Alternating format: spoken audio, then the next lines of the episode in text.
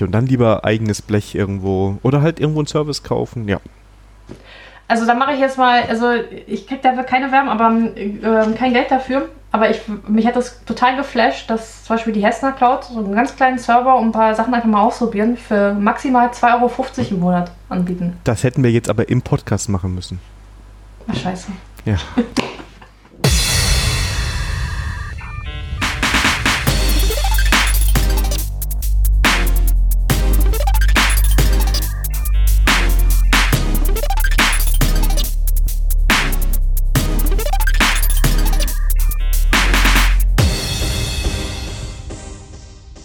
Hallo und herzlich willkommen zu einer neuen Folge der Sandra und Daniel Show oder Herr Mies will's wissen, je nachdem wie ihr wollt.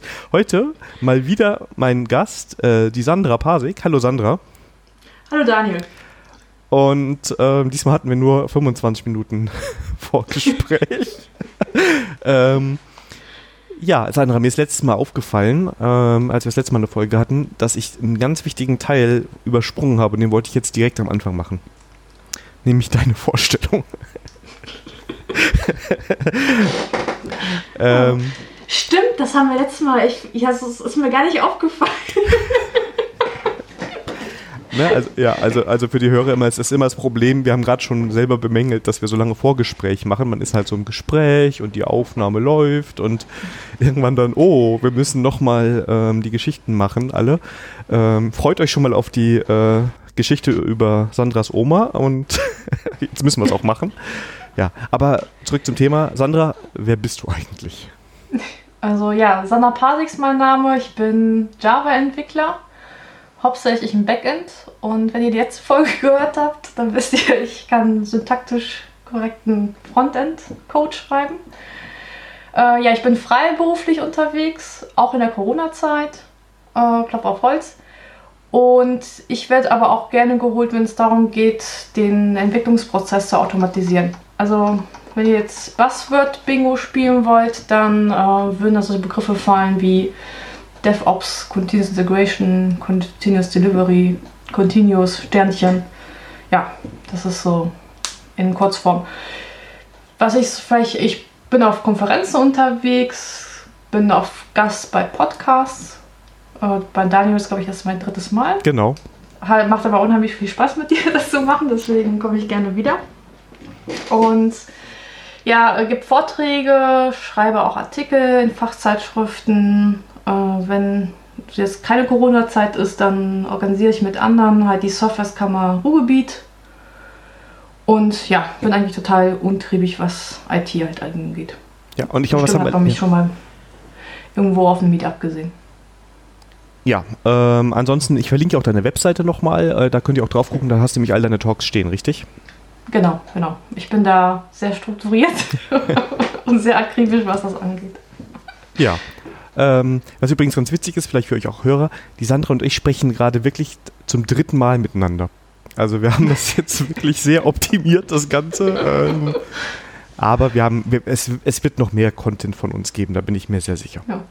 Und uns gehen die Themen nicht aus, ne? Ja, eben, also das ist ja jedes Mal das Problem. und wir sind so ein bisschen entwicklungstechnisch, also so ein bisschen Gegenstücke, weil ich bin, glaube ich, eher so, wenn ich entwickle Frontend und dann noch, sagen wir mal, bis, bis äh, in den Java-Code hinein, ja, da geben wir uns die Klinke in die Hand und dann fängst du ja erst so richtig an, richtig? Genau. Also äh, zeitlang haben die Vermittler immer, ja, ähm, die brauchen Fullstack-Entwickler. Und dann sage ich, ja, ich wäre auch Fullstack-Entwickler, aber Fullstack-Backend-Entwickler. Und sie mich dann gefragt haben, was ich damit meinen würde, ich so, naja, äh, da ich mich ja, äh, also ich bin jetzt kein Betriebsmensch, aber ich, weil ich halt viel ähm, DevOps und Automatisierung zu tun, muss ich eben schon gucken, wie so Betriebsmenschen halt ticken. Das heißt, äh, da bin ich ganz neugierig, was sie mir so erzählen, wie, wie ihre Welt dann aussieht, dass ich dann denke, so als Entwickler dann ein gutes Betriebs-Know-how dann schon mitbringe. Hm. Zumindest äh, ist mein Verständnis, was dann Betriebsmenschen dann brauchen, doch was höher als bei, äh, ja, bei einem Entwickler, der sich damit gar nicht beschäftigt. Wie ich zum Beispiel. Also so, nur so ein bisschen. Also ähm, vielleicht nochmal so Cross-Promotion. Ich habe ja jetzt ähm, auf MeSme auch einen kleinen Blog angefangen und da gebe ich ja auch zu, dass ich das nicht kann. Aber da gibt es ja Gott sei Dank Plattformen für mich, wo ich dann für kleines Geld, hust, hust, äh, alles geschenkt bekomme.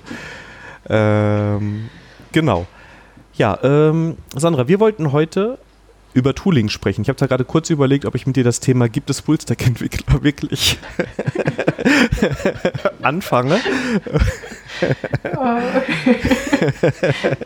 du weißt, du weißt ja, was mit Plänen, für was Pläne da sind. Diese Pläne sind da, um sie dann doch nicht auszuführen.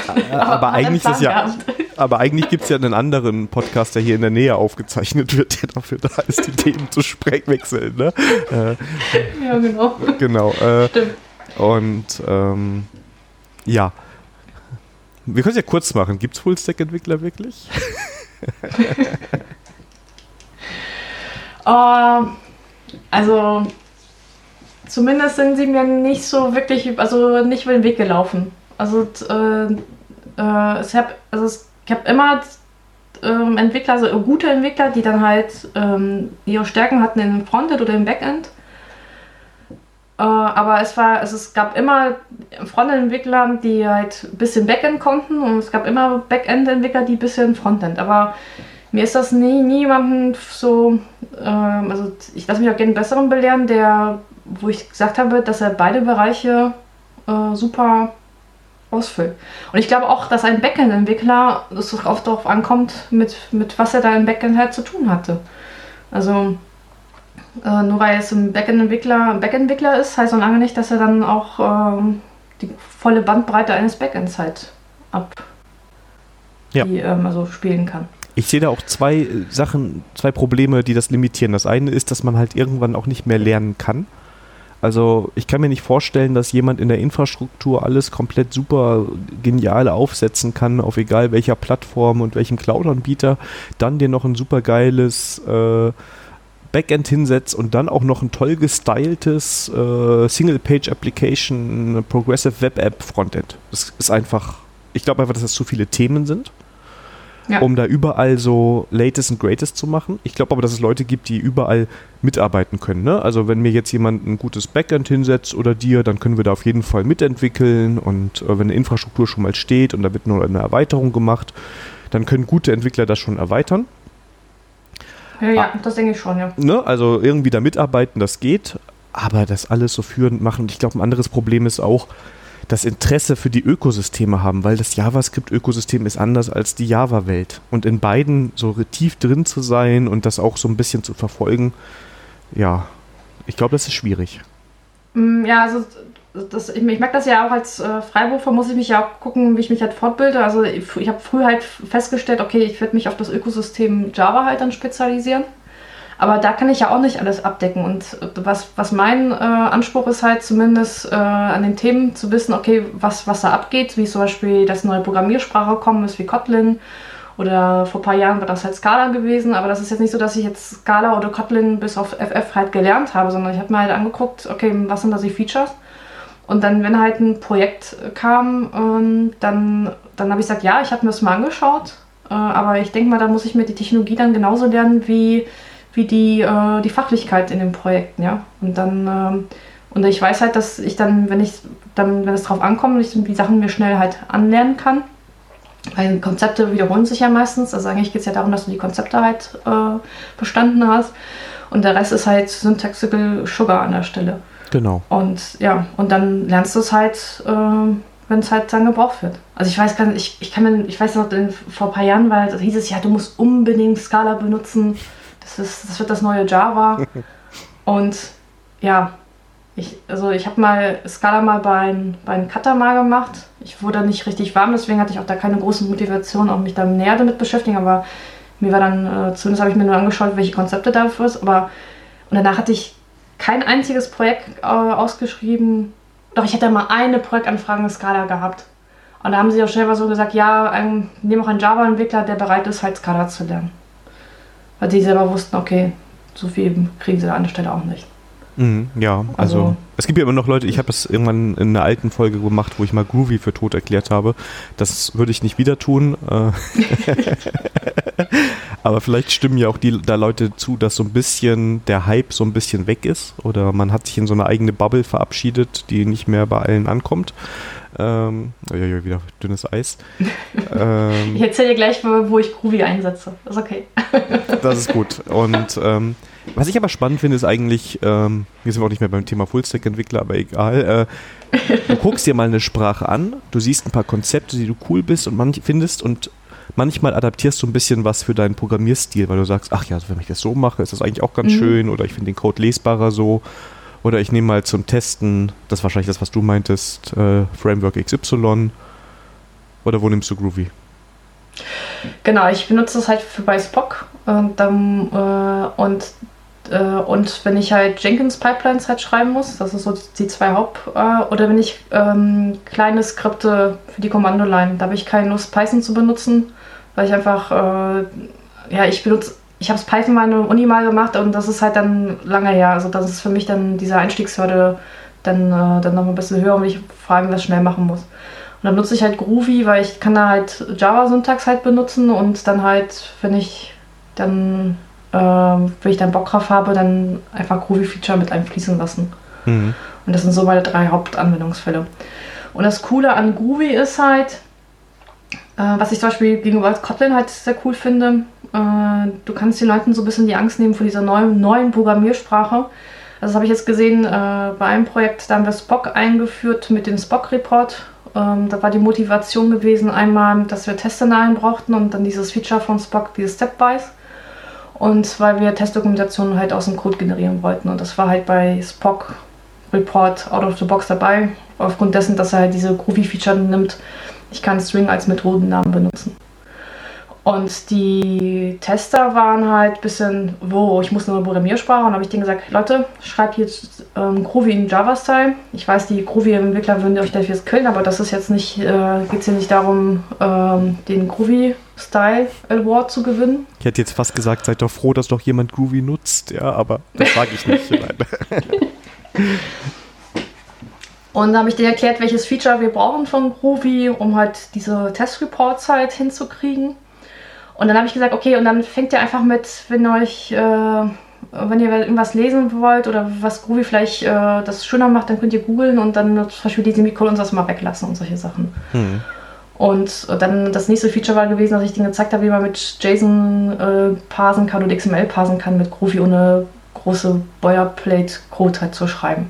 Mhm. Und das war für die vom Einstieg halt einfacher als äh, das, was sie dann mal, wo wir es mal in Cutter gemacht hatten, wo dann die Kotlin-Jünger kamen und dann sagen, ja, da kannst du uns auch sowas wie Groovy und dann musst du die Idee aufmachen und dann musst du dann hier klicken, damit er dir den Code umgeneriert äh, und dann hast du Kotlin-Code, ja. Und das war für die schon ein bisschen befremdlicher, weil das doch ein wenig anders aussieht als, äh, als Groovy-Code.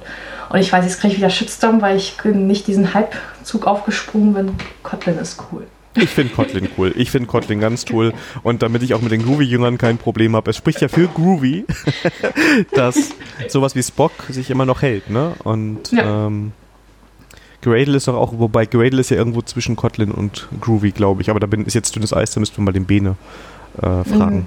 Also mein äh, Fachartikelwissen, ich glaube, die wollen jetzt auf Kotlin umsteigen, aber ist noch nicht komplett sind sie umgestiegen. Also, ja. Ja, so in der Art so wirkt das auch. Ne? Also man kann jetzt beides ja. irgendwie nutzen, tut irgendwie und das ja. ist ja auch ja. ist ja ganz gut. Also von, ja. Also um mal, äh, ich habe letztes Mal mit einem Kollegen haben wir äh, für ein Open Source Projekt zusammen, genau, wir wollten, wollten was zusammen machen, weil wir, äh, wir waren mal bei meinem Projekt zusammen, aber ich, wie das mal so jetzt ist, irgendwann wechselst du die Projekte und es war ganz cool. Also wir haben gut auch harmoniert also im Pair-Programming und dann meinte ja, was müssen wir irgendwie mal machen? Aber ich sage ja, dann lass die Corona-Zeit nutzen, mal äh, zwei Stunden die Woche mal ein Open-Source-Projekt mitzuarbeiten. Und dann nutzt ihr Kotlin. Schicken. Genau, dann haben wir Kotlin benutzt. Genau, ich habe es nämlich letzte Folge schon erzählt. ja. ja. und aber darf ich das nochmal erzählen? Ich meine, ja, für die neuen Hörer. für die neuen Hörer. Oh. ich weiß nicht, ob ich das letzte Mal im Vorgespräch das erzählt, aber ist egal. Ich weiß es auch äh, nicht, ich bin mir nicht ganz sicher, aber ja. Okay, auf jeden Fall. Ähm, und der ist so ein ähm, Govi. Ähm, Enthusiast und äh, dann fingen wir halt dann an und wir beide von Kotlin, also halt nur auf Artikel-Know-how und, äh, und mal für eine Cutter, aber eine einfache Cutter gemacht. Und das war halt ein Projekt, wo halt äh, jemand wirklich so, man sah von, von lauter Kotlin-Features, was wir nicht kannten, also und dann fingen wir da bis zwei an. Und dann meinte der so, boah, ich habe ja gelesen, Kotlin hatte ja weil Groovy äh, da was abgeguckt, ne? Und da, da mussten wir irgendwie eine Liste definieren. Und dann fing er halt den Groovy-Style zu machen. Das ist halt nur zweimal, also Ecke Klammer auf, Ecke Klammer zu. Und es hat nicht funktioniert. Und der war total enttäuscht. Der sagt, so ein geiles Groovy-Feature und Kotlin hat das nicht übernommen. Also ich glaube, ich werde mit Kotlin nicht warm. Ach, ich ja. weiß gar nicht, was die Leute so an Kotlin finden. nicht mal das, nicht mal eine einfache Liste kann Kotlin. Ach ja. Aber ich muss sagen, der, der Maintainer von dem Projekt, der war echt nett. Äh, äh, jedes Mal, wenn wir so ein bisschen gescheitert sind an irgendwelchen Kotlin-Features, ähm, dann äh, kon konnte ich nach, habe ich dann mal nach der Session angeschrieben. Also wir haben das jetzt so in Java-like gelöst, ähm, aber unser Google-Mantra war nicht, heute nicht so gut gibt es da nicht ein Feature in Kotlin, um das anders zu lösen? Und dann äh, haben wir da so ein bisschen Kotlin-Nachhilfe bekommen. Also wieder was, was auf jeden Fall was Neues, Tolles gelernt an der Stelle. Ja. Ich, ich habe aber das, den Eindruck, dass Kotlin momentan mehr nachgefragt wird, als Scala es früher wurde. Aber es ist auch natürlich meine Bubble, was ich so mitbekomme von Projekten. Also es wird auf jeden Fall positiv wahrgenommen. Äh, ja, also ich ähm, ich glaube, es wird auch, ähm, ich glaube, es wird auch äh, sich besser etablieren als Scala. Aufgrund dessen, dass es ja auch im Android-Bereich, glaube ich, äh, da gestärkt äh, gepusht worden ist. Und da, im Android-Bereich kann ich sogar nachvollziehen, äh, warum das mal als Alternative zu Java nimmt. Im Backend-Bereich wird das ja auch genutzt, ähm, aber ob sich das durch, ähm, durchsetzt, also da würde ich, würd ich jetzt keine Wette drauf äh, ablegen, da mit den neuen Java-Zyklen eigentlich Features in Java äh, jetzt immer schneller reinkommen. Und das ist halt für den Java-Nick immer noch einfacher, als diese Feature so häppchenweise zu lernen, als dann nochmal komplett auf eine neue Programmiersprache zu, zu kommen. Ich war mal im Projekt, da war das verboten, neue Java-Features dann zu nutzen, weil es auch nicht alle Entwickler konnten. ja, aber dann lernen sie es ja nie, ne? Ja. ja, aber da war aber verboten. ja. Naja, also ja. Ja. Also mal so, was ich, äh, was, was ich schon mal cool, also ich, ich bei komplett neuen Sprachen, ich meine, der, der Produktionscode sieht dann echt gut aus. Also ich meine, das, ich sehe es ja meinen meinen Cutters, wenn ich neue Programmiersprachen ausprobiere, das ist halt so ein bisschen rumgehecke. Aber da finde ich halt das Pattern eigentlich ganz schön dass man einen Produktionscode in der Sprache behält, die man halt äh, gut kann und dann Testcode erstmal in, mit dieser neuen Sprache. Und ja. weil Testcode, finde ich, halt dir einen schönen Rahmen gibt, ne? wo du nicht so von der Struktur nicht so ausbrechen kannst. Ja, genau. Und das ist halt, ich finde es ein guter Einstieg, dann kannst du dich daran gewöhnen. Es ist nicht ganz so schlimm vielleicht. Ähm, ja. Doch. Und wenn dann doch sagst, ähm, äh, die Sprache wollen wir doch nicht äh, wechseln, dann tut es nicht so weh, als wenn das ein Produktionscode gewesen genau. wäre. Genau, also entweder lässt sich den Code parallel bestehen oder vielleicht lässt es sich leichter wieder refactoren oder umwandeln. Also da kannst du, ja. glaube ich, auch, dass du da besser von wegkommst.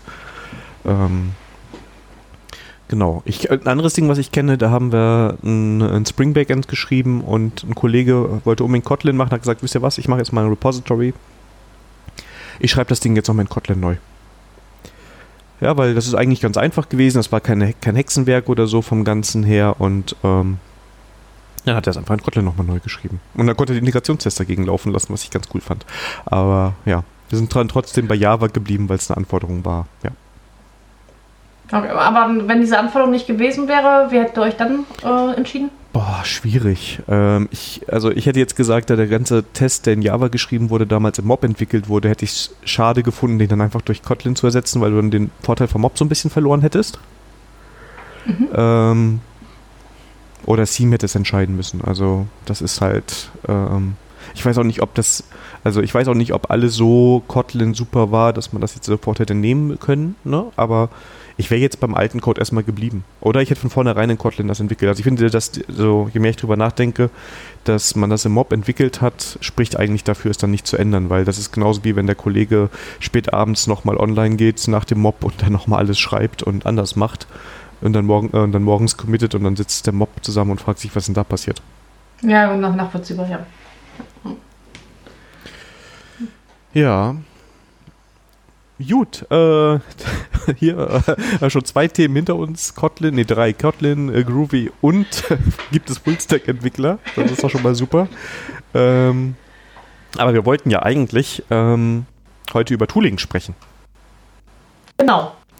Und ähm, Dafür müssen wir vielleicht erstmal sagen, wir, also die Idee ist, wir sprechen so über verschiedene Kategorien von Tooling so ein bisschen, tauschen uns so ein bisschen aus und erzählen uns so, was so toll ist, was für uns funktioniert, was wir gerne nehmen. Äh, von den allgemeinen Tools so ein bisschen, aber auch IT-Tools, nicht wahr? Ja. Sogar ganz Nicht-IT-Tools haben wir ganz am Ende noch draufstehen. Und ähm, ich glaube, initial müssten wir kurz drüber sprechen, ähm, welchen Betriebssystemen wir unterwegs sind. Ah, also ich bin unter einem Linux-System unterwegs und zwar ist das halt ein Kubuntu, noch 18.04. Ich hatte noch keine Zeit gehabt, es abzudaten. Ähm, ja, das ist so mein Betriebssystem. Genau, und ähm, ich bin unter OS X, also am Mac unterwegs. Das heißt, wir haben jetzt auch ganz unterschiedliche Welten und ähm, können ähm, Tools vorstellen, ne? Ja. ja. Äh, fangen wir mit einer einfachen Frage an. Äh, so bei den Standard-Tools, eins, das wahrscheinlich immer offen ist, ist der Browser. Womit bist du denn da unterwegs? Ich bin mit dem Firefox unterwegs und vielleicht gehe ich mal meine Liste durch, was ich so an Plugins halt habe. Ui, jetzt geht ins Detail, ja. ähm, also äh, mein liebstes Tooling an der Stelle ist ähm, Language Tool. Denn der bindet sich halt äh, jedes Mal, wenn ich irgendwo einen Text eingebe, bindet er sich halt ein und äh, markiert er, wenn ich da irgendwie Grammatikfehler habe oder äh, Vertipper oder wie auch immer. Und habe ich dann immer eine Rechtschreibprüfung halt mit drin. Äh, und er erkennt auch automatisch, ob, ähm, äh, Entschuldigung, ob ich halt in Englisch schreibe oder in Deutsch und dann gibt er mir entsprechend Verbesserungsvorschläge rein. Ähm, ja. Dann ähm, habe ich halt den äh, Privacy Badger drin, um halt ein paar Cookies und solche Sachen zu, ähm, zu blocken. Und den uBlock Origin drin ähm, als Ersatz für den Adblocker.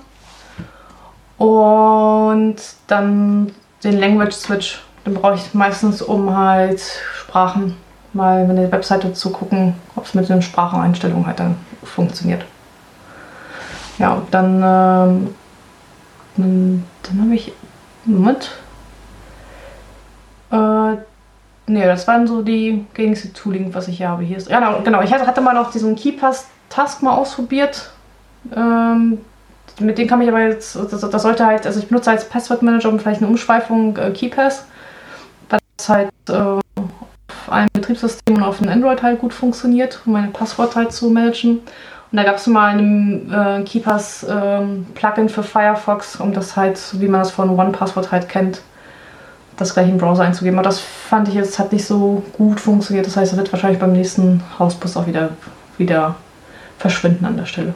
Ich kann, also Was ist dein Browser? Ja, meiner ist auch Firefox. Also da ich viel Web mache, habe ich einen Chrome und einen Safari auch irgendwie mit so parallel drauf. Aber das meiste mache ich im Firefox und auch in der Developer Edition. Da hat man ja immer so ein bisschen die aktuellere Version. Und äh, bei den äh, Add-ons kann ich nicht sehr viel ergänzen. Also einmal, ich habe äh, One Password und deshalb auch dieses Plugin da drin, was ziemlich cool ist, weil du so mit Command äh, Raute ähm, Passwörter automatisch ausfüllen kannst. Das klappt bei mir sehr gut. Was ich aber empfehlen kann für alle, die es gerne dunkel mögen, habe ich eben nämlich nochmal parallel gegoogelt. Es gibt das äh, Plugin oder den, das Add-on Dark Reader von Alexander Schutau ist das.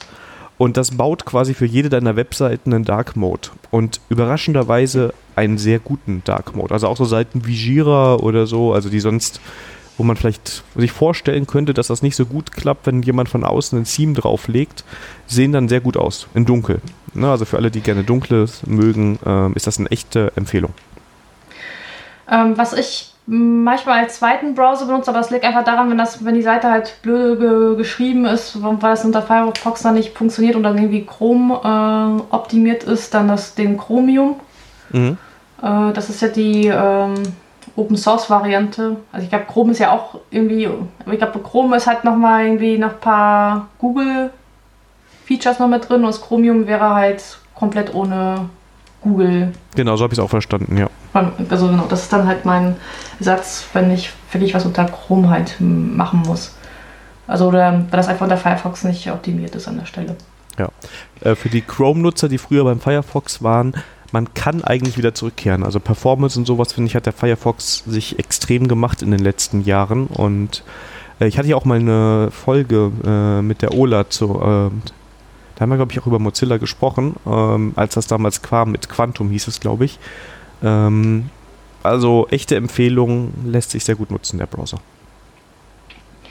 Ähm, das ist jetzt nicht speziell das Firefox Add-on oder sowas, aber was ich zum Beispiel gerne äh, benutze, um ähm, zum Beispiel, wenn ich jetzt so Blogposts in Twitter und das nicht so äh, gefunden habe und das äh, Viele benutzen dann die Tabs als Verwaltung, aber das hat bei mir war irgendwann nicht händlich, beziehungsweise ich wollte auch eine Synchronisation zum, zum, ähm, zum Smartphone haben, weil ich dann doch in der Bahn eher mehr lese als äh, vor einem Rechner.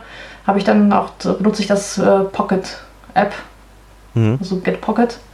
Da speichert man die Blogposts halt ab und dann hat man so einen Blogpost-Reader an der Stelle, die, die, man immer später lesen möchte. Das ist dann so mein äh, Ersatz für für die Tab-Sammlung. Äh, ja, bei mir ist, ich, ähm, ich benutze echt noch RSS. Äh, ich habe einen RSS-Reader bei mir drauf. Ähm, Reader heißt der. Ist kostenpflichtig, ist ja klar, ich bin am Mac. Und da lese ich noch ganz klassisch RSS-Feeds. Ähm, Links speichere ich mir ehrlich gesagt als Erinnerungen. dann, äh, ohne, ohne Due Date und dann lese ich die irgendwann, wenn ich Zeit habe. Das ist noch nicht so ganz optimiert, da ist wahrscheinlich Pocket die bessere Variante.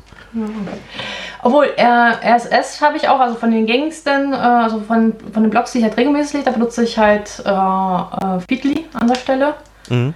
Ähm, aber GetPocket ist für mich dann halt wirklich, wenn das beim Twitter irgendwas äh, auftaucht von, von Blogs, die ich halt sonst nicht in meiner Filterblase halt habe. Ach genau, und dann haust du den Link da rein. Ja, das ist eigentlich ganz cool. Muss ich auch nochmal gucken, ob das sich bei mir so gut integrieren lässt, weil das kannst du, glaube ich, auch für jedem, also in Firefox ist es ja quasi integriert, glaube ich sogar. Ja, genau. genau. Und, Mittlerweile ähm, schon, ja. Es gibt auf jeden Fall Apps für jedes Smartphone und alle Geräte, da kann man auf jeden Fall genau. mitarbeiten.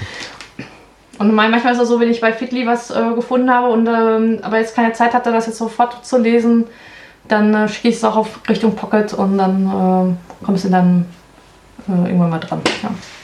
Ach so, cool. Ja, und dann kann man halt noch immer überlegen, ob es dann doch irgendwann in den RSS-Feed reinkommt, ne? Ja, genau, genau. Ja, äh, dann haben wir den Browser, glaube ich, schon durch und haben auch schon ein bisschen RSS-Reader und Passwortmanager haben wir auch schon drüber gesprochen. Ähm, Aber du hast einen Passwortmanager nicht genannt. Doch, OnePassword nutze ich. Also den, den OnePass, stimmt. Genau. Ähm, ich weiß gar nicht, wo ich es erwähnt habe. Ich glaube, es war in einer Shep und Mies Folge. Ähm, den bekomme ich so halt und ich habe früher schon, also ähm, ich habe, äh, ich habe den früher schon selber bezahlt, weil ich das eigentlich eine super tolle Lösung finde. Ich finde, das ist richtig tolle Software. Und da ist das auch ein bisschen wert, da ein paar Euro über den Zaun zu werfen für mich. Also ich finde das auch bei solchen Softwareprojekten manchmal gar nicht so schlecht, wenn ich ein bisschen was dafür bezahlen kann. Ähm, dann ist nicht die Frage, ich bin echt schon ein bisschen Schmarotzer, weil ich bisher für meine, äh, also für die äh, Tooling, was ich jetzt aufgezählt habe, bisher noch kein Geld ausgegeben habe. Aber du contributest ja Open Source. Das stimmt. Siehst du, dann zahlst du ja so ein bisschen anders wieder zurück. Genau, ne? mit meiner Lebenszeit, genau. Genau. Ja. ähm, ich weiß gar nicht, was benutzt man für E-Mails äh, unter Linux heutzutage? Ähm, ich benutze Thunderbird mit dem Kalender-Add-on Lightning und mit einer speziellen äh, Add-on für Kontakte, was ich ja gelesen habe, demnächst auch zum Standard-Adressbuch werden soll. Und äh, da muss ich aber kurz mal ein Thunderbird aufmachen, wie das heißt. Äh, genau, das wäre äh, Cardbook und das wäre das Add-on für das Adressbuch und das soll irgendwann mal auch, ich glaube bei den nächsten Versionen soll das ähm, zum Standardadressbuch von Thunderbird werden, so wie ich das verstanden habe. Dann habe ich ein, den Enigmail, den OpenPGB Message Encryption mit drin. Und was ich auch noch drin habe, sind QuickText Add-on. Und zwar, ich bekomme ja relativ viele Projektanfragen und äh, wenn ich merke, dass es halt kein, dass wirklich ein Mensch dahinter gesteckt hat, der diese Anfrage geschickt hat, dann und ich halt öfters absagen, weil ich dann halt keine Kapazitäten habe, da habe ich dann halt äh, Standardtexte drin für, für Absagen. Und dann, äh, du, du kannst da auch dann ähm, so Templates bauen, dass er dann den äh, Nachnamen zum Beispiel aus den E-Mail-Header rausliest und dann hast du voll generierte Antworttexte. Steht nicht nur drin Danke, aber Nein, danke. nein, nein, also ich mache das schon vernünftig. Also ich weiß ja ungefähr, wann ich wieder mehr Kapazitäten habe und da steht halt drin, wann ich wieder verfügbar bin und mhm. solche Sachen. Ja, ich bin bei E-Mail und so, ähm, da könnte man jetzt sagen, dieser typische Mac-Jünger äh, bei den Standard-Tools wieder. Also ich habe da auch viel ausprobiert. Früher habe ich auch Thunderbird genutzt und ähm, am Mac kriegt man halt so eine schöne äh, Lösung, wo alles so irgendwie klappt und hübsch ist und shiny. Ne? Ähm, und dann nehme ich wirklich Apple Mail. Das synchronisiert auch super auf dem iPhone und äh, auch den Kalender. Ich meine, da gibt es tausend Varianten. Könnte man eigene Folgen drüber machen, welche, welche Apps es äh, am Mac dafür gibt. Und äh, inzwischen nutze ich sogar auch für so Erinnerungen und Notizen wieder die Standard-Tools, weil da gibt es am Mac so Standard-Tools für, die inzwischen echt gut sind, mit verschiedenen Listen oder bei Erinnerungen Wiedervorlagen. Ähm, das ist richtig nett. Ähm, machst du auch irgendwas für so Erinnerungen und so oder gibt es bei dir Post-its? Äh, also Erinnerung, es kommt auf, also manche Sachen landen bei mir im Kalender. Vielleicht erzähle ich mal, wie ich meine Kalender synchronisiert, denn, äh, denn ich habe sie auch auf alle meine Geräte halt dann synchron. Ja. Und ich habe eine eigene Netzcloud-Instanz, wo ich die halt Kalender und die Adressbücher halt synchronisiert zwischen meinen Geräten. Und da, das hat aber auch noch einen anderen, zum Beispiel äh, verwalte ich damit auch alle Kalender, die bei uns im Haushalt halt sind. Das heißt, mein Mann hat dann einen Kalender, ich habe dann nochmal zwei Kalender, einmal im privaten, für private Termine, für dann meine Geschäftstermine. Und wir haben dann noch einen gemeinsamen Kalender für, wir nennen das halt Familienkalender, da sind halt Termine drin, die für uns beide halt relevant sind. Mhm. Und ja, das ist halt bei uns auf allen Geräten und, äh, und das Coole ist, äh, wenn ich auf, also vor Corona-Zeit war ich relativ auf viel Konferenz unterwegs und mein Mann hat dann irgendwann auch den Überblick verloren, wo ich gerade bin. Und da habe ich halt einfach meinen, den meinen Geschäftskalender halt freigegeben. Und weil dann ja mal gefragt worden ist, ja, wo ist die Sandra? Dann guckt er im Kalender nach und dann sagt er, ja, heute ist sie in Hamburg. und morgen ist sie in München. Ja, ja wir haben, wir haben einen, einen Gmail-Account, für den, äh, den wir so gemeinsam nutzen für solche Sachen. Ähm, und das sind dann auch so die wichtigen Termine, also Müllkalender zum Beispiel, ne? wann muss welche Tonne raus, das ist dann da bei uns ja, im Kalender genau. drin. So die, das steht zum Beispiel bei uns im Familienkalender. Ja genau, das ist so ein Familien haben wir auch. Und dann ähm, die anderen Sachen, da kann man dann normalerweise drauf zugreifen oder das kann man ja sich gegenseitig freigeben. Das ist ganz, ähm, ganz nützlich. Okay, aber das ist Kalender. Wie machst du sonst, was hast du sonst mit so Erinnerungen und Notizen? Genau, das da andere, genau, Notizen, äh, Notizen mache ich ein bisschen äh, eigentlich drei geteilt. Äh, einmal Trello und dann einmal habe ich für längere Geschichten, ähm, also was eigentlich, wo, wo, ich denke, okay, das ist dann eher so für mich ähm, Notizbuchersatz, äh, das wäre es Joplin für Desktop. Und das ist halt ähm, ja, das ist so, eine, so ein kleines, ja, Wiki-System ist vielleicht zu, zu weit gegriffen, aber da, du hast dann halt, ähm, also eigentlich Notizbücher, wo du mit Markdown halt deine Notizen machen kannst, so ein bisschen längere Texte. Also oh, cool. Trello ist für mich dann eher sowas wirklich wie so ein, benutze ich eher so wie ein Kanban-Board für so kurzfristige Geschichten oder Ideensammlung. Und äh, das, das andere Notizbücher, wo ich zum Beispiel mir aufschreibe, ach, wenn ich wieder vergessen habe, wie ein paar Tricks halt gehen, äh, oder was ich zum Beispiel auch mache, ich schreibe zum Beispiel Projekttagebuch, also ich äh, halte halt dann fest jeden Tag, was ich für den Kunden was gemacht habe und das mache ich zum Beispiel äh, so in, in Joplin halt drin. Und das Coole an denen ist auch, ich kann das auch über meine Nextcloud äh, synchronisieren, über meine Geräte. Das heißt, äh, ich habe das auf meinen äh, Laptop halt drauf, auf mein Smartphone, auf mein Tablet und der synchronisiert sich über meinen Nextcloud-Account. Ach cool. Ja, also das ist bei mir, wie gesagt, also ähnlich. Wir haben sogar geteilte Notizen, dann sind da so Rezepte drin, ne? alles was so erprobt ist und wiedergekocht werden darf. Und das ist dann ähnlich. Ne? Also habe ich verschiedene Listen, die dann teilweise für die Firma sind, teilweise für eigene Projekte oder auch privat. Und ähm, dann lässt sich das alles sehr gut äh, darüber verwalten. Das ist eigentlich ganz nett. Ja, das, das ist das äh, Witzige, dass bei uns die Kochrezepte, die werden wirklich ausgedruckt. Und wenn die nichts taugen, dann verschwinden sie im Mülleimer. Und wenn sie was taugen, dann kommen sie halt ins, äh, in den Hefter in der Küche, den Kochhefter. Ja, wir haben das jetzt so ein bisschen, also ähm, ich war vor allem derjenige, der das alles digital gespeichert hat, weil ich mir vorher in einer To-Do-App ohne, ohne Due-Date immer die Rezepte reingeschrieben habe, die Links. Und das habe ich jetzt letztens so digitalisiert in PDFs und in die Notizen-App rein. Und das wird jetzt noch zwei, dreimal gekocht und ausprobiert und verfeinert. Und äh, meine Freundin hat von mir zu Ostern so ein Rezeptbuch zum selber reinschreiben bekommen. Und da werden jetzt gerade so die Rezepte, die wir für gut befinden, äh, schrittweise rein übernommen. Dann ist das so unser offizielles Rezeptbuch. Ja, okay, ist auch eine gute Idee. Bald in unserem Swagshop, ja. Herr Mies will kochen, ja. Ja. Dem, dem, demnächst machst du eine Koch-Podcast. Genau, mm, und dann schön hier schwatzen. ja. Ich wollte meine Oma mal, mal, überreden, einen ähm, äh, YouTube-Kanal Kochen mit Omi. Aber die war da nicht so begeistert davon. Ich habe auch gegoogelt. Also Kochen mit Oma gibt's schon. Aber Kochen mit Omi gibt's noch nicht. Das ist doch die Lücke. Und dann immer schöne Gerichte. Vor allem, weil Omas können ja, also ist meine Wahrnehmung, mit am besten kochen. Und ähm, ja. Das ist ja das Wissen. Das Problem ist nur, die haben halt andere Rezeptangaben. Da heißt ja, da machst du rein und dann guckst du, bis das ja, genau, gut aussieht. Ja, genau, das Gefühl, Sandra. Genau. genau. Ja. das muss so schmecken. Das ja. muss so schmecken. Ich brauche Grammzahlen. Ja, ja kommt drauf an, wenn du ein gutes Stück hast, dann. genau. Also wenn, äh, das, das ist bei uns auch so das Pattern. Also bei uns ist es ja, äh, Axel ist auf jeden Fall fürs Kochen zuständig und ich, ich fürs Backen. Also das Backen liegt mir in meinem Naturell liegt mir eher als das Kochen.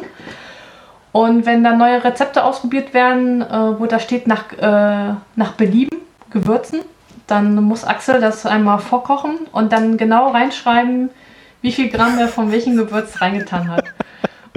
Und dann, dann ist das Sandra improved und dann kriege ich das auch hin. Also dann, ich glaube, ich glaub, da kommt der Entwickler bei mir durch. Ich brauche klare Anweisungen. Ja, ich, ich gewöhne mir das gerade ab, weil ich immer Häme bekomme, wenn ich anfange, die Sachen abzuwiegen. Und ähm, dann heißt es immer, ja, du musst da musst auch ein bisschen improvisieren und ähm, Geh mal weg mit, mit sowas. Ja, aber äh, dann wird da auch mal ein bisschen mal so ein bisschen äh, was reingeschmissen und so. Wir haben ziemlich viele Kräuter und so und ja. Das da muss ich sagen, Backen ist da sehr akkurat. Da ist nichts mit ausprobieren, weil wenn du dich nicht an den Rezept hältst und in einem dann funktioniert die ganze Geschichte nicht. Also das ist, das ist so. Ich sag immer, Backen ist so wie Programmieren, nur andersherum. ja, stimmt aber irgendwie, ne? Also so. ja. Ähm, zurück zu, zum Thema. Wir sind jetzt so, also IDEs. Bei mir kämen jetzt in meiner Taskleiste als nächstes die IDEs, die überspringe ich jetzt aber mal gerade. Ähm, was machst du so für Social, äh, so Twitter und sowas? Hast du eine eigene App für oder machst du das über, über einen Browser? Ähm, ich benutze das im Browser, das TweetDeck fand ich ganz cool. Mhm. Uh, das ist ähm, vor allem, du kannst auch mehrere ähm, Accounts halt mit deinem Hauptaccount halt verbinden und das ähm, dann, dann brauchst du zum Beispiel keine Passwort-Sharing zu machen. Das ist für zum Beispiel eine Softwarekammer äh, Ruhrgebiet äh, Twitter-Handle, das ist ganz, ganz cool. Das kann Twitter halt jetzt übrigens auch. Also das war früher auch immer ein ja, Argument okay. für mich ein Client, aber Twitter.com kann das jetzt auch. Habe ich jetzt letztens ah, okay, gesehen. das wusste ich nicht, das ist cool. Äh, aber bei Twitter Deck finde ich ganz cool, da habe ich dann mehr die mehreren Spalten. Ich weiß nicht, ob das Twitter.com kann. Ich glaube Und dann nicht. bekomme ich halt dann mit, ähm, was dann jetzt beim für die Softwarekammer da abgeht und dann was bei mir so abgeht und ja. Und für die Mac-Leute wahrscheinlich nicht so spannend, weil es wahrscheinlich die meisten kennen. Ich nutze da sonst noch Tweetbot. Äh, wobei natürlich diese ganzen Apps ein bisschen äh, an Nutzen verloren haben, weil man keine Notifications mehr drauf bekommt. Wobei äh, Notifications bei mir sowieso weitestgehend abgeschaltet sind. Also bei mir die meisten Apps dürfen mir nur noch anzeigen, wenn da irgendwas ist, aber sie dürfen mir nicht mehr eine Notification auf den Desktop hauen, weil mich das nur ablenkt. Wie machst du das? Ähm, ja, ähnlich. Also das läuft halt im Hintergrund und wenn ich mal äh, eine Pause brauche oder weil der Bild gerade läuft, dann wird man drauf geschaut und dann verschwindet das wieder in den Hintergrund. Genau, also weil ich das überhaupt nicht leiden kann. Ne? Also ähm, am Mac ist das, gibt schon tolle Notifications, die sehen alle toll aus, aber wenn ich bei jeder Slack-Nachricht und so jedes Mal so ein Pop-up bekomme, reißt es mich halt ein bisschen raus, weil man liest ja doch, was da steht. Und deshalb sind die meisten Apps bei mir nicht mehr dazu berechtigt, das zu tun. Und das war eine Verbesserung meiner Arbeitsqualität, muss ich sagen. Ich glaube, das Einzige, was mir wirklich noch rumbimmelt, ist halt bei mir Slack. Nee, auch der und nicht. Auch, ja. Also genau, was ich jetzt an den Social Media benutze, ist halt, also ich habe keinen Facebook-Account und auch keinen WhatsApp-Account, das heißt, die Toolings fallen bei mir komplett weg. Ähm, Xing und LinkedIn gucke ich dann einmal am Tag rein. Oder mhm. wenn ich halt eine E-Mail-Benachrichtigung bekomme, dass jemand da mir was geschickt hat. Ähm, und ansonsten habe ich äh, Slack.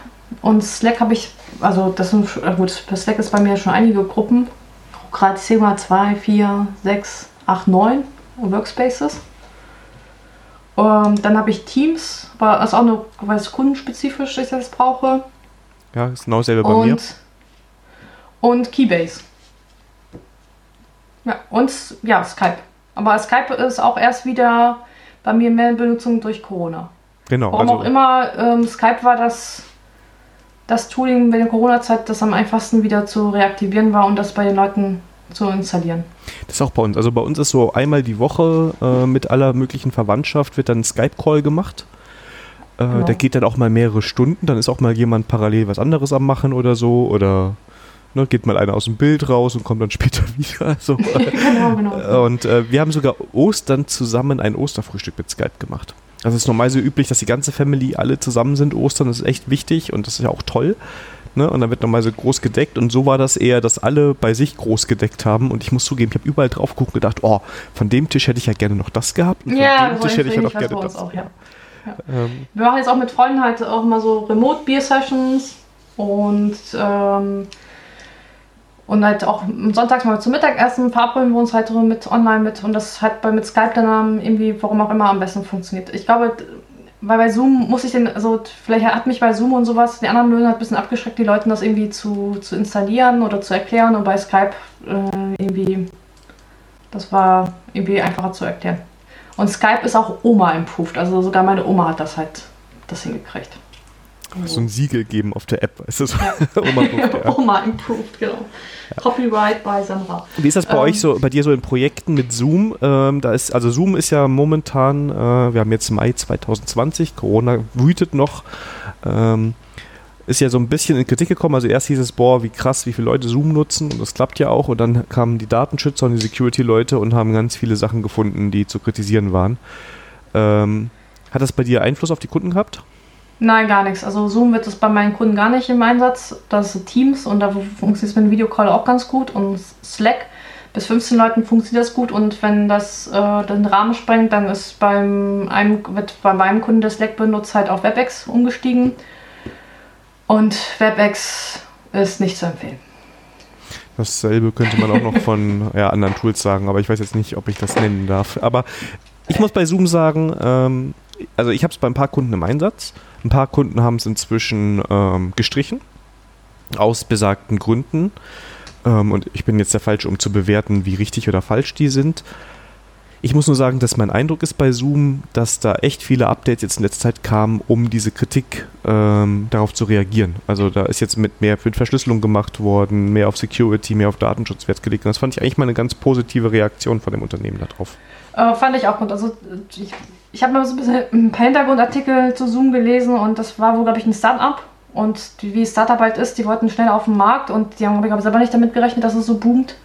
Und ja, dann, ja, das kann man sie dafür kritisieren, aber auf der anderen Seite bin ich mir so, naja, äh, wir als Softwareentwickler sollten da vielleicht die Kirche im Dorf lassen. Ich glaube halt auch, beziehungsweise hat auch ein Kollege von mir mal gesagt, ähm, wenn jetzt ein anderes Tool so geboomt wäre, dann hätten da die Leute genauso drauf geguckt genau. und dann auch äh, Findings gehabt. Ne? Also das perfekte Tool gibt es wahrscheinlich nicht. Ja, aber das ist halt, ja, ich glaube, ich glaube, das ist so wie mit Windows. Ne? Wäre Windows halt in den 90ern nicht so geboomt, dann äh, würden auch nicht alle Hackerangriffe auf Windows-Rechner laufen. Also, ja.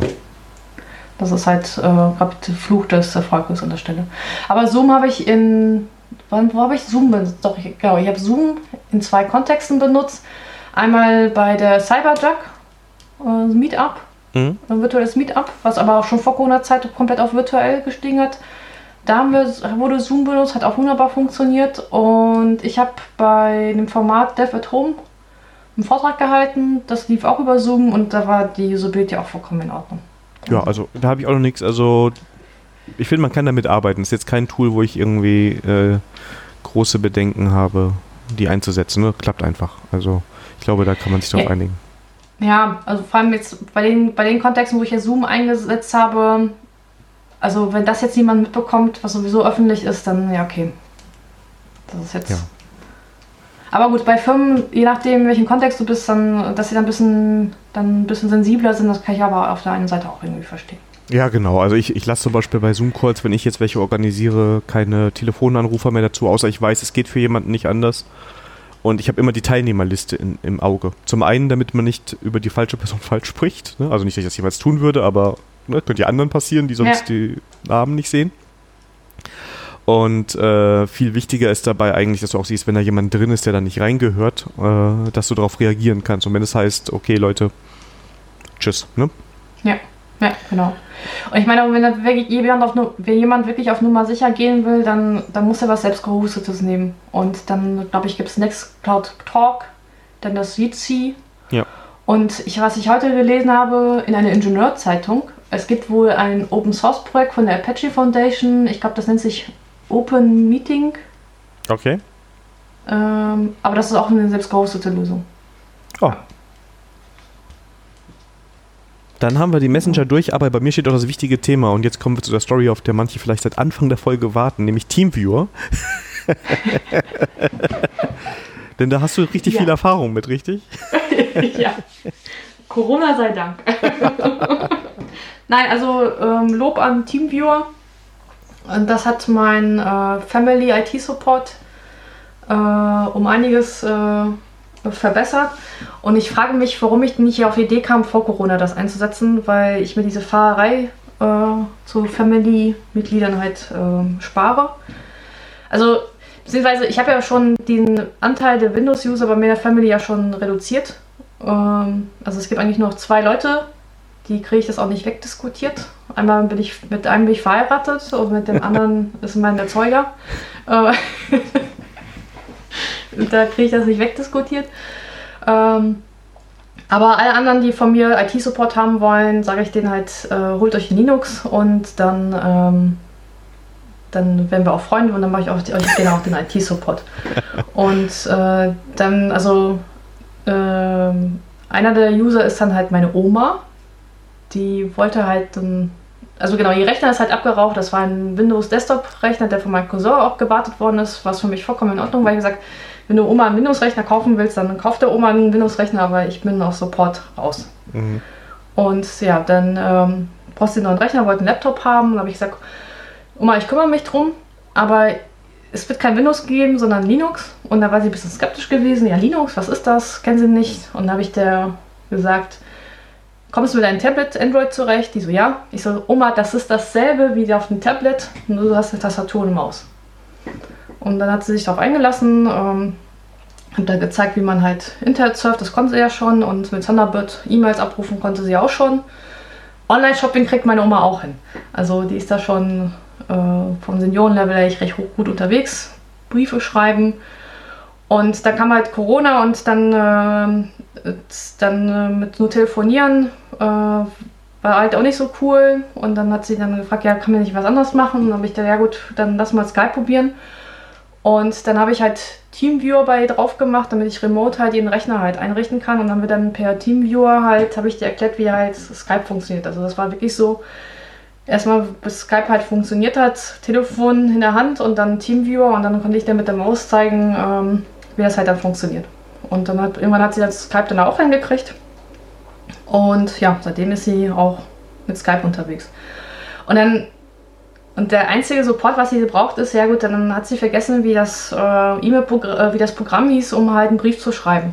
Dann hat sie mich angerufen und dann, dann linkst du dich mit Teamviewer halt remote ein dann sieht sie halt, was du da machst. Dann äh, war eigentlich auch mein Fehler, ich hätte einfach hier einen Shortcut auf dem Desktop machen müssen, wo drauf steht Briefe schreiben. Dann wäre das Sache auch gegessen. Hat sie ihr Programm gehabt und dann äh, war Support wieder vorbei, hat sie Brief geschrieben mit Drucken und Scannen war auch, äh, kriegt sie dann selber hin und dann war diese Sache gegessen. Und Updates auf Linux kriegst du auch hin. Äh, ich habe dir, also hab dir auch erklärt, also du kannst mit Linux alles machen, da geht nichts kaputt. Und wenn da was kaputt gehen sollte, dann kommt eine Meldung. Das ist dieses äh, sudo-Passworteingabefeld. Mhm. Und wenn das Feld kommt, dann bist du auf dem falschen Weg. Dann machst du auf Abbrechen und dann machst du was anderes. Und da habe ich dir erklärt, ab und zu mal kommt halt diese Ausrufezeichen in der Taskleiste, wo halt die Updates ähm, kommen. Das ist der einzige Fall, wo du dieses Passwort eingeben darfst. und das äh, ist ja akribisch und äh, ja. Das ist so, also Linux ist definitiv Oma improved. Ich würde mich, also ich weiß, man bekommt kein Feedback auf Folgen, ne? Aber ja. wenn ihr diese Folge hört und eure Oma oder euer Opa, ja, nutzt Linux, dann würde ich das unglaublich gerne wissen. Bitte schreibt uns einen Tweet. Bitte, und sonst behaupte ich so lange, dass die Oma von der Sandra die einzige Oma in den Hörerschaft ist, die äh, Linux nutzt. Das wüsste ich echt gerne. Ähm, ich schicke euch einen Aufkleber oder sowas, wenn euch das motiviert. Oder ich gebe euch ein Bier aus nach Corona. Alles. Also ich bin da echt behandlungsbereit, aber ich möchte wissen, ob eure Oma Linux benutzt. Äh, es ist übrigens ganz ähnlich mit dem Support. Ich muss jetzt auch erzählen, weil ich habe es eben auch im Vorgespräch erzählt. Mein Vater ist auf Mac OS X und ich mache nur Mac OS X Support bei uns, weil ich Windows einfach nicht mehr so gut kann. Mein Bruder ist dann für, für den äh, Windows-Kram dabei. Und ähm, der war vorher der Fall, und der hört übrigens zu, das ist jetzt der Unterschied, glaube ich, zu deiner Oma und meinem Vater, der hört wirklich mit, äh, dass mein Vater früher vielleicht hin und wieder Probleme hatte, Fotos von so einer Kamera auf den Rechner oder sowas zu bekommen. Ne? Das war einfach dieser Workflow, der war nicht so intuitiv für ihn, dass das, dass das hingekriegt hat. Also habe ich doch öfters mal einen Anruf bekommen, hey, äh, wie bekomme ich jetzt nochmal die Fotos von der Kamera auf den Rechner? Und ähm, dann hat er irgendwann gesagt, hier du, ich will jetzt auch einen Mac haben, du hast einen Mac und dann kannst du hier Support machen, das macht ja alles Sinn. Und der hat dann so gut gelernt, mit dem Rechner umzugehen dadurch. Ne? Also diese Frage mit Fotos war alles, ist alles automatisiert. Ne? Soll jetzt keine Werbung für Mac sein, aber ich war ziemlich stolz, dass es geklappt hat. Äh, ist schade, dass er jetzt seltener anruft, aber ist uns alles gut bei uns in der Familie. Und ähm, ja. da ist aber auch Teamviewer so das Standardmittel, wo er auch selber auf mich zukommt. Dann gehe ich ans Telefon, dann fängt er schon an, die Teamviewer-ID einzureden. ja. Ja. so nach dem Motto, ich brauche jetzt hier nochmal äh, Hilfe. Also das ist echt ein tolles Tool, muss man schon sagen. Ja. Was wir auch gemacht haben, also zum Beispiel meine Schwiegermutter, die wollte mit äh, Computer gar nichts zu tun haben, aber dann ist sie halt auch mit Corona ein bisschen vereinsamt und dann ähm, haben wir noch einen alten Laptop irgendwie aufgegriffen, da habe ich dann auch ein Linux und Teamviewer gemacht und da habe ich das, ähm, da haben wir dann auch per, also vor die Tür gestellt, nach Hause gefahren, angerufen, gesagt, starte den Rechner und dann per Teamviewer drauf und am Telefon der erklärt, äh, wie sie halt dann mit, äh, mit ihren Enkelkindern halt per Skype halt dann und das hat dann ja, auch. Cool.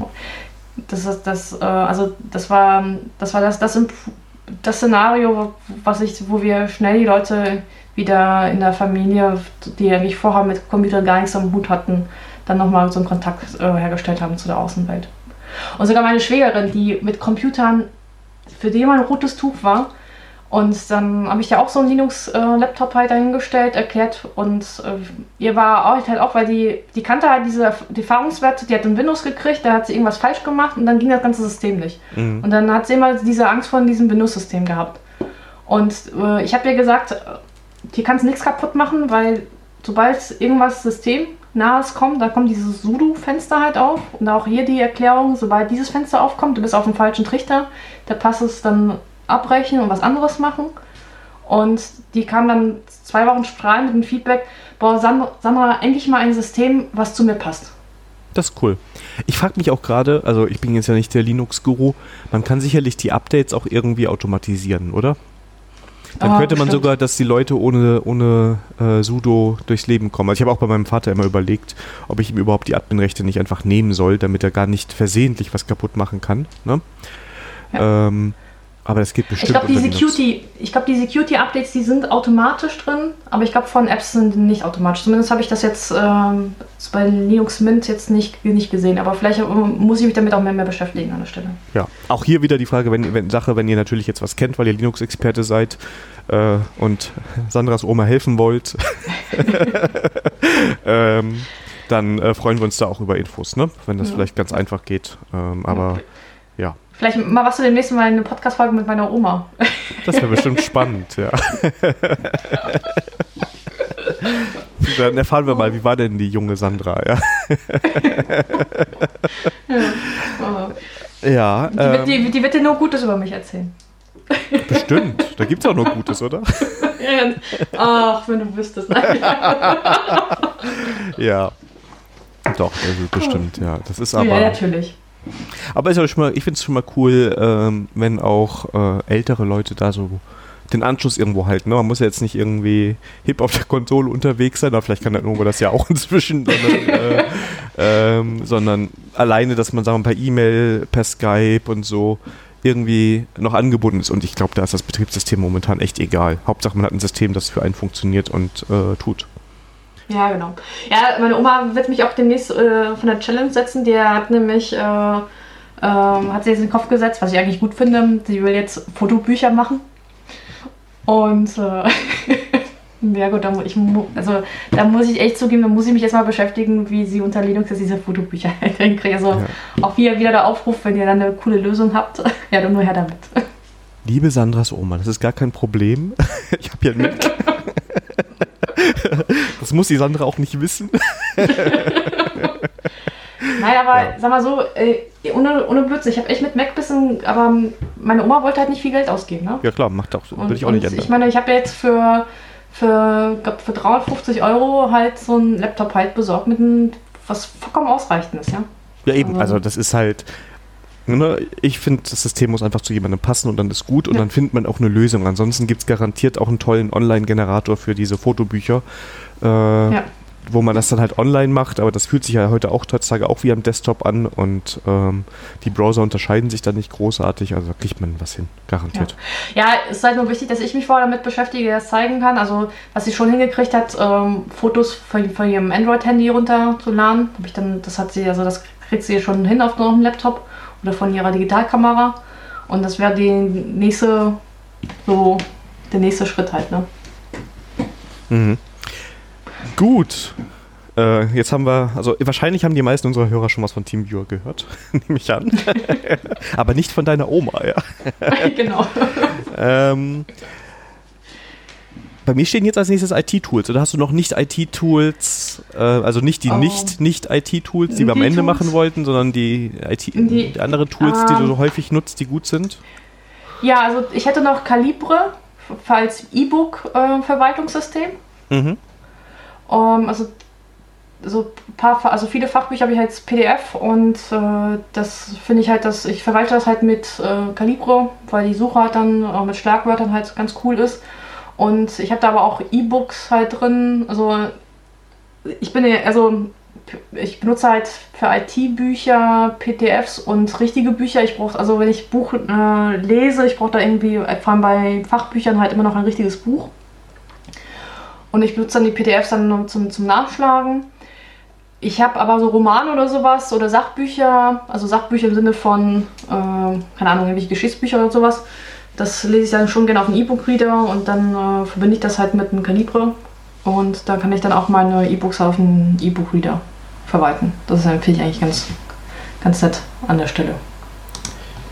Ja, ähm, ich habe sonst eigentlich nur noch, also was ich letzte Folge schon erwähnt habe, als letztes Mal, als wir miteinander aufgenommen haben, war Stretchly für Pausen, was glaube ich auch für jedes Betriebssystem gibt, ähm, das mich regelmäßig daran erinnert, eine kurze oder eine längere Pause zu machen.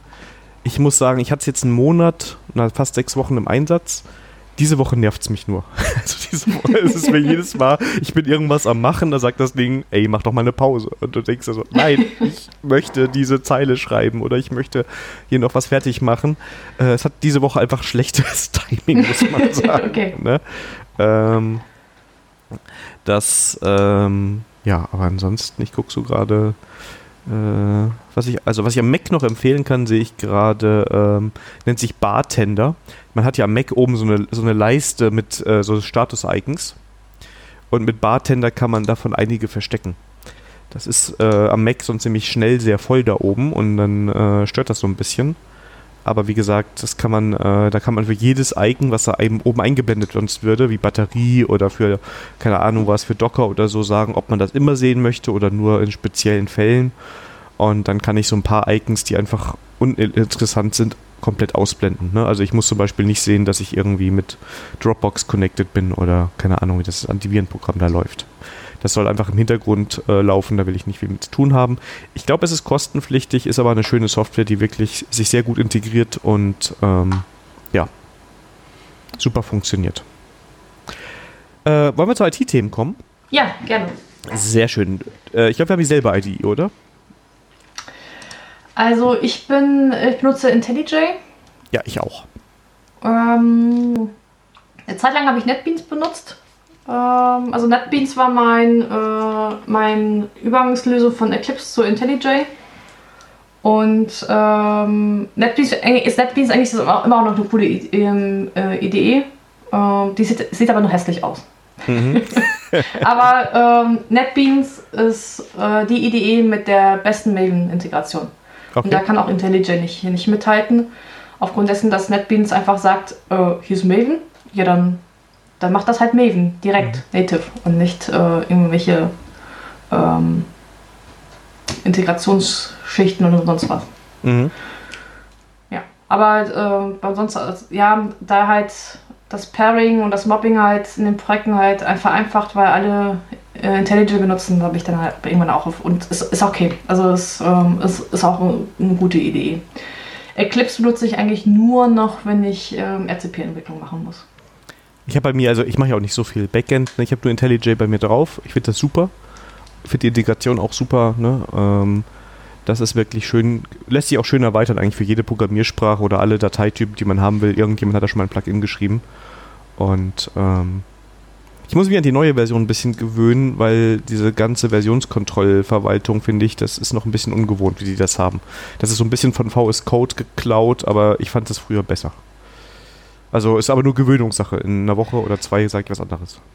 Äh, ja, also war, war, für mich jetzt nicht so schlimm, weil ich benutze zum Beispiel als Texteditor ähm, Atom und da ist es ja so ähnlich ge gehandhabt und äh, ja, deswegen war das für mich jetzt nicht so ein großer Umstieg an der Stelle. Ansonsten meine zweite IDE ist VS Code. Ich würde es auch als IDE bezeichnen. Ähm, ich habe jetzt die neueste Autobit FM Folge zu dem Thema noch nicht gehört, was die Jungs da sagen. Aber da man darunter voll entwickeln kann, ne, also kannst ja auch Java-Projekte und alles entwickeln und das auch gut läuft, äh, ist das für mich auch eine vollwertige IDE und ich finde beeindruckend, was Microsoft da aus dem Tool gemacht hat. Das ist echt beeindruckend. Ich muss echt zugeben, ich habe mir das gar nicht angeschaut. Was so glücklich mit Atom? Ja, weil es, ähm, also ich, also meine Entwicklungsgeber ist IntelliJ und das passt für mich. Und die paar Sachen, die ich in Texteditor mache, das ist halt dann ähm, Atom, reicht dann für mich vollkommen aus. Also ich habe da jetzt, ich habe hab irgendwas, kein Bedürfnis gehabt, da noch was Neues da auszuprobieren. Kannst du mich IT-Oma nennen an der Stelle? Das ist, das ist in Ordnung. Es sei dir verziehen, ja. ne? Aber wir müssen uns mit der nächsten Folge uns nochmal genauer überlegen, ne? Also ohne VS Code auf dem wird eng. ähm, ich sehe schon, das wird hier nichts. Ne? nee, das ist. das hätten wir mal vorher besprechen müssen, ja. Ähm, oh Mann, äh, ja. Ich, es, es tut mir leid, dass ich dich enttäuscht habe. Ah, na gut, dann verzeihe ich dir nochmal. ja, aber ähm, nee, das ist ja auch schön. Ansonsten, wir haben eben nochmal ähm, im Vorvorgespräch auch über so äh, weitere Tools gesprochen, die man so auf der Command-Line hat. Und du warst ganz begeistert von SDK-Man, richtig? Ja, und zwar, das liegt daran, dass ähm, äh, ich fünf Minuten bevor wir uns getroffen haben, mein SDK, mein Update gemacht habe. Und da ist nämlich heute ein neues Release rausgekommen, zumindest wurde das heute ähm, announced, ähm, dass ein neues Feature rausgekommen ist, wo man in SDK-Man jetzt auch pro Projekt hinterlegen kann, welches SDK er benutzen soll. Und das ist so, das war das Feature, was mir so noch beim SDK-Man gefällt hat. Also man muss sich vorstellen, man legt dann eine Punkt SDK-Man RC ab, wo man dann sagt, Java ist dann halt 8 in diesem Projekt und Maven ist dann halt 3.0, warum auch immer. Und dann kann man halt eine Konfiguration ablegen, dass er es, äh, sobald er diese, also automatisiert erkennt, sobald er einen Punkt SDK man RC findet, dass er das halt Tooling umstellen soll. Und ja, also das SDK man ist das Verwaltungstooling für die JDK-Tools äh, wie Maven, Gradle. Ähm, gut, bei Gradle benutzen alle den Wrapper, also wer jetzt nicht einen Wrapper benutzen möchte, ähm, Java, Groovy. Ja. Bei Maven kannst du ja auch den Wrapper nutzen, ne? Also das ja, aber ich nutze das irgendwie nicht, warum auch immer. Ich bin wie, bin ich da oldschool unterwegs. Ja. Aber ich würde sagen. Halt eine ja. IT-Oma. ähm, aber ich würde schon sagen, es ist ähm, ein richtig tolles Tool, gerade wenn du verschiedene Java-Projekte hast mit verschiedenen Java-Versionen, damit du die richtige Version ähm, und die richtige Konfiguration im Projekt nutzen kannst. Ne? Genau. Und das ist gerade für mich als Freiberufler ist das halt äh, ganz interessant. Vor allem bei, bei Kunden mit Bringer on Device. Jeder äh, hat dann halt ein anderes Setup und das kann ich dann genau einstellen bei mir. Ähm, vor allem jetzt noch mehr automatisierter. Ähm, nicht irgendwelche eingestrickte Lösungen, ähm, wenn ich halt im Projekt A bin, ist, äh, muss das Setup da sein und im Projekt B das andere Setup. Ja. Ich würde sagen, wir könnten einen Aufruf machen. Denn, ich hole ein bisschen aus, ähm, im Frontend für Node gibt es den Node Version Manager, NVM, der quasi dasselbe für Node-Versionen und so macht. Ne, da kannst du auch eine NVM-RC-Datei mhm. ins Projekt legen und da steht dann auch drin, welche LTS-Version oder so genutzt wird. Und ich glaube, Entwicklung wäre wesentlich besser auf der Welt. Ja, jetzt hole ich hier aus. Äh, Balkonrede. Ich gehe gleich auch raus, damit ich das rausrufen kann. wenn einfach alle sich darauf einigen, wenn die Frontend-Entwickler wie die Backend-Entwickler, dass man diese beiden Tools installiert hat oder vergleichweise Tools hat, damit einfach sichergestellt ist, dass jedes Projekt richtig konfiguriert gestartet wird. Oder? Ja, ja, finde ich schon. Können wir gleich zusammen auf den so, Balkon gehen. Ja. ja. Ich nehme dann die Terrasse. nutzt SDK, man, nutzt NVM. ja, aber ist, also ich finde das wirklich praktisch, weil dann äh, muss man, also ich glaube, das passiert auch Leuten, die sich sonst mit den ganzen Versionen beschäftigen. Du bist mal schnell für einen Bugfix in einem anderen Projekt drin, du hast jetzt mal gerade nicht dran ja. gedacht, dass das doch das Java 8 Projekt ist und du hast bei dir, genau. keine Ahnung was, Java 15, RC irgendwas laufen und ähm, das sind einfach so unnötige Fehler, die dann kommen und das ist halt im, im Node-Umfeld, wo die Versionen ja auch irgendwie täglich kommen, also so schlimm ist es nicht, aber regelmäßig, ähm, einfach viel besser. Ja. Ja, also auf jeden Fall. Ja, wenn wir auf der Shell sind, ähm, ich benutze dann auch noch OMIC Shell. Ich auch. Ja, ich auch. Ähm, ja, ich weiß, Fisch ist besser, geschenkt. Nein, ist es nicht. Äh. Doch, doch, doch, doch. Ja. Nein, also ja, kann man alles nutzen, Hauptsache es funktioniert, ne? aber genau. die coolen Kids, Und, ne? Ja, genau.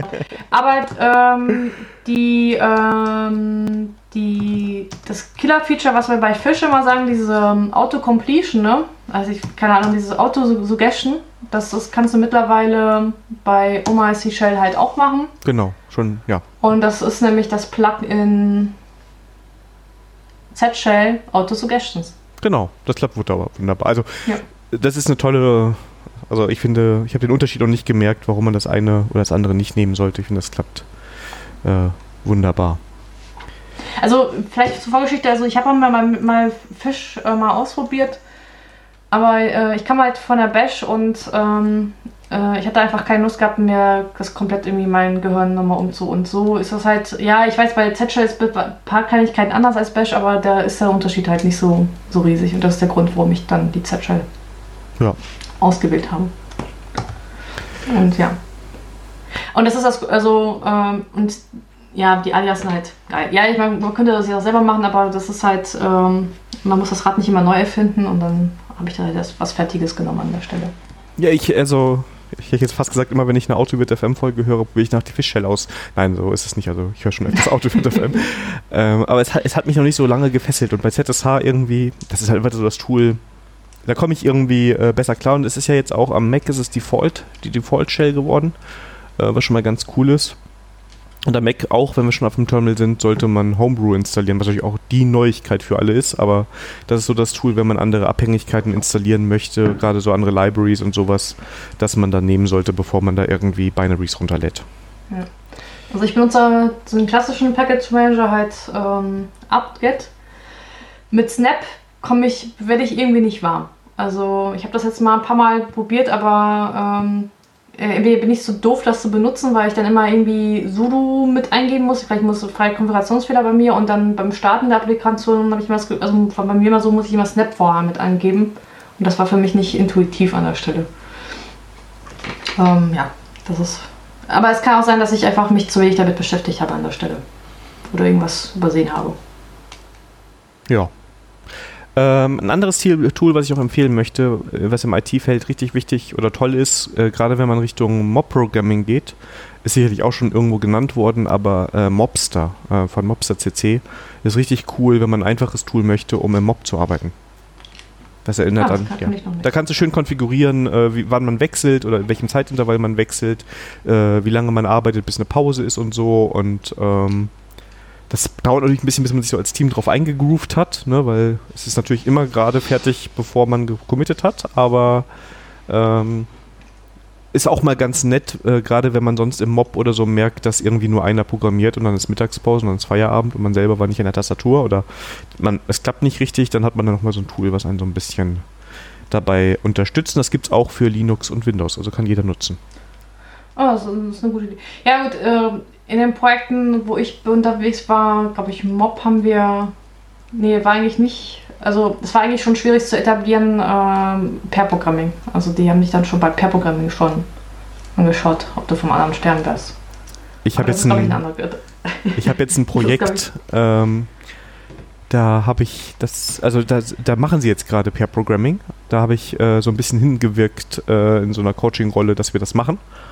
Und ich bin sehr beeindruckt, weil heute wurde im Daily dann nochmal gesagt, dass es sich voll gelohnt hätte, dass das Wissen besser verteilt wird und ähm, dass äh, sich das für die rentiert hat. Ich hatte nämlich echt Angst, dass sie es nach einer Retro wieder abschaffen, aber momentan sieht es ganz anders aus. Also geht auch das Positivbeispiel. Ja, cool.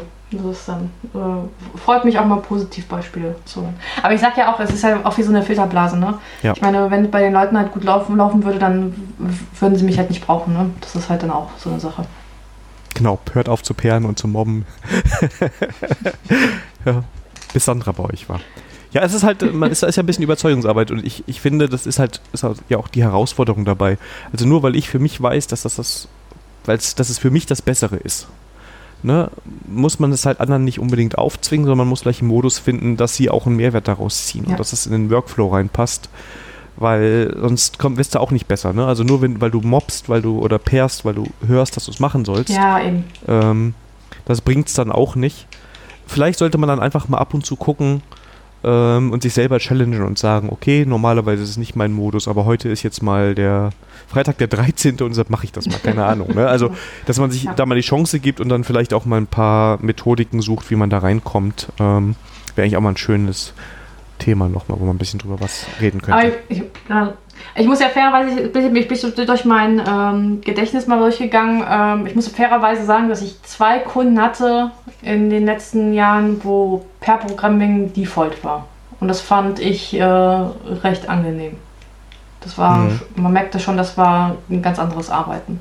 Aber da, da war halt das Team halt auch ein bisschen, hat dann auch ein komplett anderes Mindset. Das heißt, man hat dann äh, ich, so diese Grundlagendiskussionen, warum ich Test schreiben soll oder, oder sowas, dann da hatte man an der Stelle gar nicht.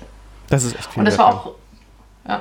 Und das war auch eine, eine coole Erfahrung, denn äh, wenn man dann, also das war Per war dann Default und ich musste mich dann auch rechtfertigen oder wir alle mussten das Team rechtfertigen, wenn wir meine Aufgabe alleine gemacht haben. Mhm. Das war, fand ich schon, schon auch eine coole Sache ich, ich meine, ich kenne auch den Fall, äh, habe ich schon auch schon mal im Podcast erzählt, dass jemand sagt, ich kann nicht den ganzen Tag mobben. Ne? Ich muss auch mal am Rechner alleine sitzen und mal gucken, was in den E-Mails passiert und keine Ahnung was. Das finde ich auch vollkommen valide. Ne? Ähm, ich muss nicht im, im Mob meine E-Mails checken. Ne? Ähm, und, ähm, aber dann kann man trotzdem so einen so Modus finden, dass man sagt, ach ja, komm, dann machen wir das den Vormittag und den Nachmittag machen wir dann eher im Pair. Ne? Ja, und genau. ich finde ja auch okay, wenn du irgendwann sagst, okay, wir haben jetzt als Mob diese Aufgaben hier und das sind zwei Aufgaben, wo alle wissen genau, wie es gemacht wird. Jetzt teilt sich der Mob auf und von mir aus macht auch einer alleine gerade diesen einen Controller fertig, der nach Schema F genau dasselbe macht, was die anderen machen. Und wir schauen uns im Mob am Ende nur noch das Ergebnis zusammen an, damit das Wissen transferiert ist. Das finde ich als Zwischenlösung auch vollkommen valide. Ist, ist, ist es auch. Ähm, ähm, habe ich den Faden verloren. was auf der Zunge gehabt. Achso, gut, komm, komm, komm vielleicht später. Ja. Ah, doch, genau. Und zwar, äh, wo per, also der Modus per Programming oder Mob-Programming auch sehr cool funktioniert, ist in Doku schreiben. Das habe ich jetzt mehrmals erlebt, dass ich halt, also Doku schreiben hat keiner Bock drauf, aber wenn du das als Pair machst oder als, als Mob, dann äh, kommt gleich äh, was viel, viel geileres dabei raus. Hast du ein schönes Tool unter Linux, um so Markdown und so Dokumentationssachen zu schreiben oder machst du das dann direkt im Web oder wie machst du das? Ähm, ich mache das entweder in Atom oder halt in IntelliJ, je nachdem, wo ich gerade unterwegs bin.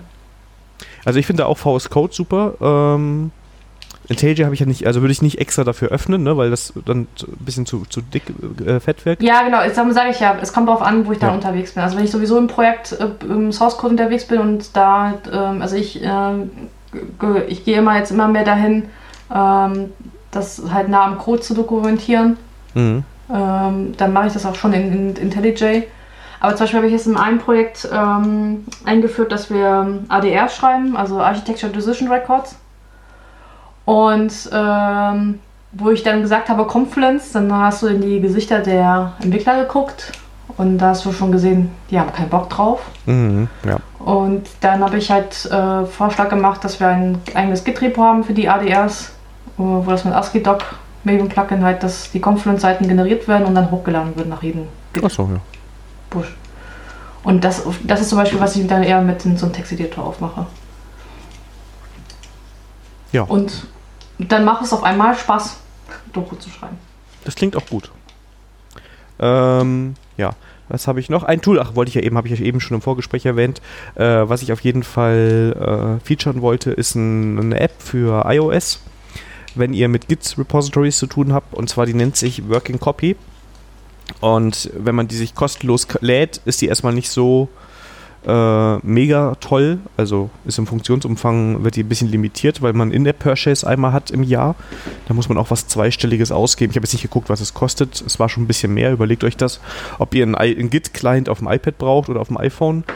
Aber das Tolle an der App ist, dass wirklich an die iOS-Integration so gut ist, wie es bei keiner App jetzt gesehen habe. Also man kann sogar äh, für die Dateien, die man auscheckt, in der Dateien-App auf dem Mac nutzen. Das heißt, man kann dann mit anderen Apps wieder drauf zugreifen und äh, da drin arbeiten. Das heißt, das ist so ein ganz nettes Tool, wenn man mal äh, mobil arbeiten möchte oder wenn man sagt, ich will auch mal probieren, am iPad zu entwickeln oder sowas, ist das, glaube ich, eine ganz coole Sache, die man sich mal angucken kann. Ja. Haben wir noch andere Cool. coole IT-Tools, die wir promoten müssen? Ähm, vielleicht äh, ab und zu mal muss man ja mit, ähm, ähm, mit Datenbank was zu tun haben. Und was ich da jetzt entdeckt habe, war äh, DB Beaver. So Okay. ein universeller Datenbankmanager. Fand ich ganz nett. Also ich habe immer früher Skrill benutzt, aber Skrill ist halt auch ähm, von der, ja, also tut seinen Zweck, aber ist halt hässlich. Und äh, DB Beaver äh, basiert auf Eclipse und dafür, dass es für auch auf Eclipse basiert, äh, also, also nicht, dass es schlecht ist, sondern man sagt, weil, also ich habe so, ich habe so eine Hassliebe mit Eclipse. weil ähm, deswegen bin ich ja immer mal auch von Eclipse weggegangen und nutze es nur für RCP-Entwicklung, weil, ich dann, weil das nicht anders geht. Mhm. Aber der DBVB war, finde ich, äh, ist halt eine, ähm, eine coole Umsetzung eines, einer RCP-Anwendung an der Stelle. Und für REST API, also REST APIs zu debuggen, ist mein Tooling Insomnia. Aber ich glaube, da tut sich auch nicht viel. Also Postman ist wahrscheinlich dann auch genauso gut an der Stelle. Ja, das wäre jetzt das, was ich jetzt nutzen würde, was ich auch eigentlich so äh, in den meisten Fällen ganz gut finde. Hatte ich auch letztens ähm, mit einer API zu tun, die so komplett mit Postman, äh, Postman bietet das wohl als Service an, dass man da seine APIs dokumentieren kann. Das war richtig cool. Also da hast du dann eine schöne Dokumentation bekommen, für die ganze API alles schön erklärt. Ähm, so ähnlich wie man es sonst auch von Swagger und so kennt. Ne? Das fand Ja. ich richtig toll, weil es mir geholfen hat, sehr schnell die API zu erfassen. Also wir binden das so ein System, ein anderes System an und ich wollte vorher wissen, wie aufwendig das ist und was wir da alles berücksichtigen müssen und was die sich so gedacht haben. Und das war so eine richtig schöne REST API, ordentlich dokumentiert. Das war richtig gut. Ähm, also muss es irgendwie als Postman-Service geben, wahrscheinlich, wenn man da bezahlt für. Äh, was ich auch noch gerne erwähnen möchte, ist, ähm, weil ich das für Bilder ganz cool fand, ähm, also wenn du irgendwelche Zeichnungen hast, das äh, Draw.io. Das ist eigentlich eine Web-Applikation, das kannst du aber auch als ähm, Electron-App halt hier runterladen. Und das coole, also das ist eigentlich Zeichenprogramm, Vektorzeichenprogramm, aber was da cool ist, du kannst nämlich in der, in der PNG-Datei nämlich auch die Metadaten von Draw.io halt mit abspeichern. Normalerweise du es ja so immer, du hast deine Metadaten, Rohdaten von deinem Zeichenprogramm und dann exportierst du das in PNG. Aber dann äh, der nächste verliert halt diese die Rohdaten halt oder man, man vergisst halt diese Rohdaten mitzugeben und du kannst halt bei Draw.io sagen, dass er die Rohdaten mit in die PNG mit reinpackt. Alles und das cool. ist halt dann das ist dann halt an der Stelle cool. Wenn ich jetzt, ah, ich habe jetzt gehofft, ich würde es so schnell finden. Ich habe am, ähm, am Wochenende so ein Zeichentool gefunden im Web, das ich richtig cool fand. Also wenn du nur Kisten, Kästchen und Pfeile und sowas zeichnen willst, ist das richtig genial gewesen. Aber Aber nicht dieses, äh, wie heißt das mit ähm, Jet Y-E-D? nee, ich glaube nicht. Ich bin mal gerade hier so ganz schnell am rumscrollen in meiner Chronik, aber ich mache ein paar Seiten auf am Tag und äh, ähm, das war halt, äh, also ich erzähle noch ein bisschen was dazu, während ich hier so schön am Suchen bin. Äh, ich mache momentan ähm, so einen Kurs mit äh, so JavaScript äh, Basics quasi äh, mit Dan Abramov. Das ist einer von den Leuten, die an React mitarbeiten. Und der geht das wirklich, der geht äh, sehr tief in, in die Details ein. Ist ein ganz toller JavaScript-Kurs. Also es ist nicht darum, dafür da, dass ich jetzt JavaScript lerne, sondern nochmal so ein bisschen tiefer reingucke in das Thema und mich ähm, da so ein bisschen reinfuchsen kann. Und ich finde das Tool nicht. Äh, ich glaube, es war mit E oder so. Mal schauen, ob der. Äh, nee, gen, nee, das war es nicht. Naja, wenn ich das finde, das Tool, dann verlinke ich das nochmal. Auf jeden Fall. Ähm, es gibt dann Sachen, wo der sagt, ja, zeichnet dann mal was ähm, in so einer Exercise, die man bekommt. Ähm, Sekunde, jetzt erzähle ich nochmal eins zu Ende. Äh, also dieser Kurs, der, der läuft per E-Mail ab. Man bekommt jeden Tag eine E-Mail von Dan Abramov und dann kann man das durchlesen, was er so geschrieben hat zu dem Thema und ähm, danach kommt man in so ein Formular und kann ein paar Aufgaben erfüllen und bekommt danach die nächste E-Mail und so weiter und so fort. Und in einer Aufgabe, die er hatte, hat er gesagt, ja, zeichnet mal euer mentales Modell jetzt von dieser Aufgabe auf, bevor ihr die Lösung hinschreibt. Also wie stellt ihr euch diese Zuweisung vor? Und ähm, da habe ich das gefunden. Den Namen finde ich nachher noch und dann äh, verlinke ich das in den Show Notes. Also das war wirklich nur Kästchen und Kreise malen und miteinander verlinken, aber wenn man mal gerade nur sowas kurz scribbeln möchte und äh, kein anderes Tool zu haben hat, fand ich das richtig gut. Das ist cool. Ja. Was ich aber auch äh, mache, wenn das, ähm, äh, dass ich auch manchmal auf Papier einfach was einzeichne, aufzeichne mit Filzstiften und einscannen. Wenn Mhm. ich keine Lust habe auf ein Tuli. Oh ja. Gut, ähm, wir sind durch die IT-Themen durch, oder? Ich glaube schon, ich habe zumindest bei mir nichts mehr stehen. Ich bin, habe ja auch äh, schon lange nichts mehr stehen, das kommt immer so spontan.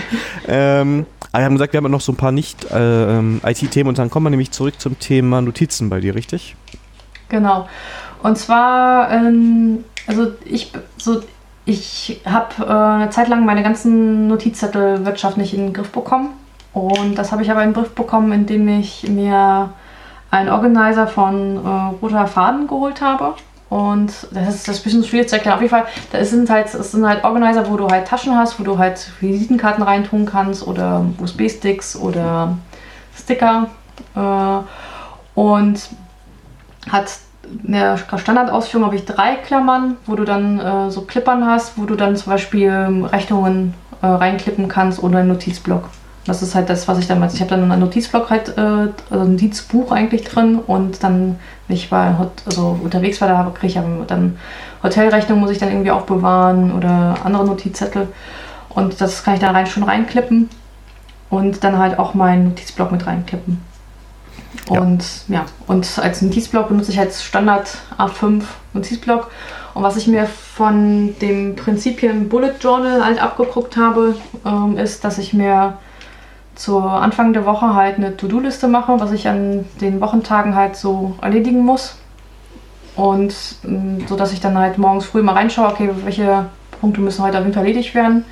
Äh, die dann kann, ich das schon abarbeiten und kann mir Anfang der Woche halt ähm, ähm, mir Gedanken machen, äh, ein bisschen die Woche planen.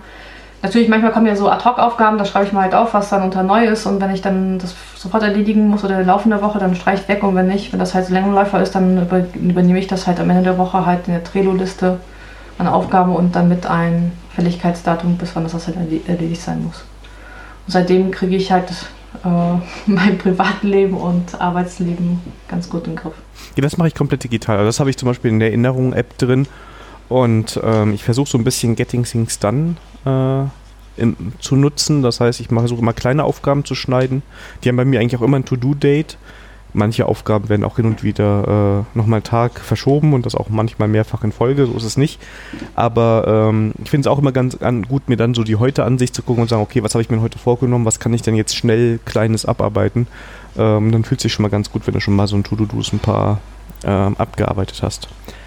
Ähm, was ich auch bei Roter Faden ergänzen wollte, wenn ihr richtig schöne Notizbücher haben wollt, äh, kann ich euch die von Moleskin, was wahrscheinlich auch wieder kein großer Tipp ist, empfehlen. Äh, die sind sehr wertig, wertig ne? die fühlen sich sehr gut an, haben sehr dickes Papier und die kann man auch sehr gut in so einen roten Faden reinhängen. Also roter Faden ist auch, ich habe auch einen, ähm, kostet ein bisschen mehr, aber ist wirklich für so Notizsammlungen und so eine ganz tolle Lösung. Ja, also das ist, also das war eine der besten Investitionen, die ich gemacht habe in der Hinsicht. Und auch super customizable, ne? Also du kannst, ja. welches, welches Cover du haben willst und sowas, das ist äh, wirklich noch Handarbeit und ähm, genau. Empfehlung. ja, also ich habe zum Beispiel die Variante drin Filz und außen ähm, Tanzboden. okay, ich habe ich hab draußen, draußen äh, ich habe Kunstleder und innen Filz, ja. Und äh, dann auch mit so einem ähm, so ein Gummistrip, dass, dass man das halt festhalten kann. Ja, yep, ich auch. Und wie du sagst, du kannst es echt customizen. Und ich weiß auch, ein Kollege zum Beispiel, der hat sich dann auch die Maße, nicht DIN A4 oder sowas, sondern so eine aus Obscure-Maße sich anfertigen lassen. Also das, das geht auch. Das ist nämlich auch das Coole. Ich hatte ähm, damals noch ein iPad Mini und dann habe ich mir da so eine Tasche reinmachen lassen, wo ich das iPad Mini reinschieben konnte. Und ähm, das kannst du halt auch dann machen, dann hast du halt so eine Tablet-Fach da drin oder so, ne? Dann ja. kannst du halt in, erst so eine wertige Hülle um alles drumrum, ähm, aber kannst du wirklich beliebig, ich glaube, es gibt auch so, du kannst ja auch für Smartphones so eine Tasche reinnähen lassen. Ja, genau, das ist genau. ähm, sehr, sehr cool, ganz große Empfehlung und ähm, ich glaube, da macht man was Gutes, wenn man sich da eins holt.